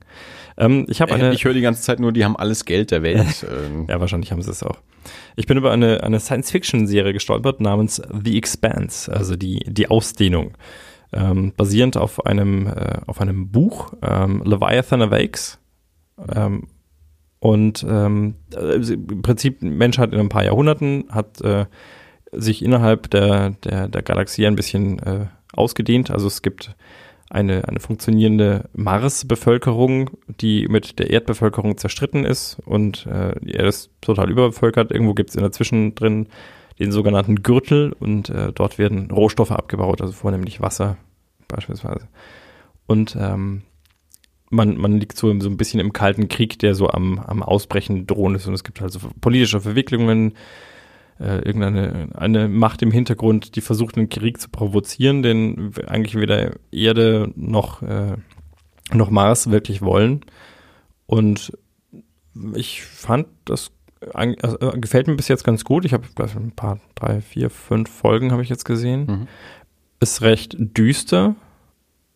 Ähm, also ist jetzt kein, kein so ein äh, Spaß, gute Laune äh, Space Opera Ding unbedingt, sondern es ist schon, schon auch mal mit äh, ja, äh, ein bisschen so Wild-West-Manier und äh, Mhm. und es fließt auch Blut in, in teilweise nicht geringen Mengen. Also es ist schon. Aber äh, gefällt mir gut. Also es war, äh, ist optisch schön, ist von, es ist halt eher so ein bisschen so, so shabby. Das ist so wie, wie jetzt äh, Star Wars 7 wieder was anderes war als, äh, als die ersten drei Teile. Ja. Weil man sich so ein bisschen wieder in diesem, in diesem gebrauchten Universum Mhm. so wiederfindet, in dem halt nicht alles einfach ganz schön ist. Ja. Und äh, Nicht die Apple-Zukunft. Nee, nee, eben gar nicht. Äh, genau. Gefällt mir, gefällt mir sehr gut bis jetzt. Mhm. Wie viele äh, Folgen gibt's, weißt du das? Äh, es ist eine Staffel Mhm. ähm, mit zehn Folgen, die bis jetzt existieren. Und es ist, soweit ich weiß, ist eine zweite Staffel bestellt. Mhm. Genau.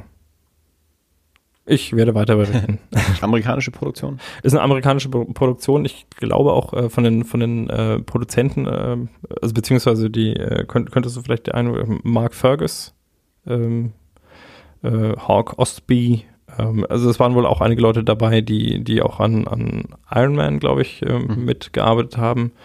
Also sie, es sieht auch gut aus. Ja. Also Okay. gefällt mir. Und also auch jetzt gerade so, äh, so, so, Raumschiff-Physik, also es es macht jetzt eben keinen Spaß, mit 12G zu fliegen oder so, sondern man, man sieht dann auch, dass es eben Mhm. schon auch ätzend, mal so eine Beschleunigung mitzumachen. Okay. Und äh, ja. Nee, also gefällt mir bis jetzt. Kann ich, kann ich äh, empfehlen. Wenn man Science Fiction mag, dann könnt, könnte einem das gefallen. Quasi. Okay. The Expense. The Expense. Und dann, wer ist das? Mehr habe ich noch nicht erlebt. Aber relativ viel im Moment eigentlich. Ich bin äh, total begeistert. Mhm. Naja, vielleicht schaffen wir es ja in den nächsten Wochen mal gemeinsam ins Kino, haben wir vorhin schon drüber gesprochen. Yay, Doctor Strange. Ähm, dann hat natürlich jeder den schon gesehen, äh, weil wer im ersten Wochenende nicht drin war, ist ja kein echter Fan. Aber ähm, ja, bei uns wird es äh, eher Ende November werden. Und ähm, in dem Sinne sage ich aber gleich, schon mal, äh, ich habe ja hier schon mehrfach den, äh, den Junk Food Cinema Podcast äh, erwähnt. Mhm. Und äh, einer der zwei Co-Hosts ist ja C. Robert Cargill, Drehbuchautor von Doctor Strange. Ähm, und allein deswegen will ich Strange sehen, weil ich großer Cargill-Fan bin. Der hat äh, die Horrorfilme Sinister 1 und 2 geschrieben, ein paar Romane und eben jetzt auch ähm, Doctor Strange, einer, einer der gecrediteten Autoren. Und der ist jetzt aktuell auch in der, seit heute, in der, in der heutigen äh, Movie Crypt. Endlich. Ja, Äh, genau. Das äh, habe ich äh, auf dem Weg hierher angefangen äh, zu hören, dass die, die aktuelle Movie Crypt C. Robert Cargill zu Gast hat. Äh, da habe ich mich sehr, sehr darüber gefreut. Cargill ist ein cooler Typ. Ähm, ja, genau. Also vielleicht sehen wir Ende November Doctor Strange, aber bis dahin äh, kommen erstmal noch ein paar Folgen raus. Also die nächste Folge vielleicht, wenn alles terminlich klappt. Ähm, noch keine Nachricht bekommen. Äh, Crossover-Episode mit den Corner-Philosophen. Und ähm, ja, so oder so hören wir uns in zwei Wochen wieder. Ähm, Dirk, war das alles? Ja, Äh, wunderbar. Ähm, lest Comics, spielt Spiele und äh, hört unseren Podcast. Ähm, die nächste Folge dann in zwei Wochen. Auf Wiederhören. bis dann.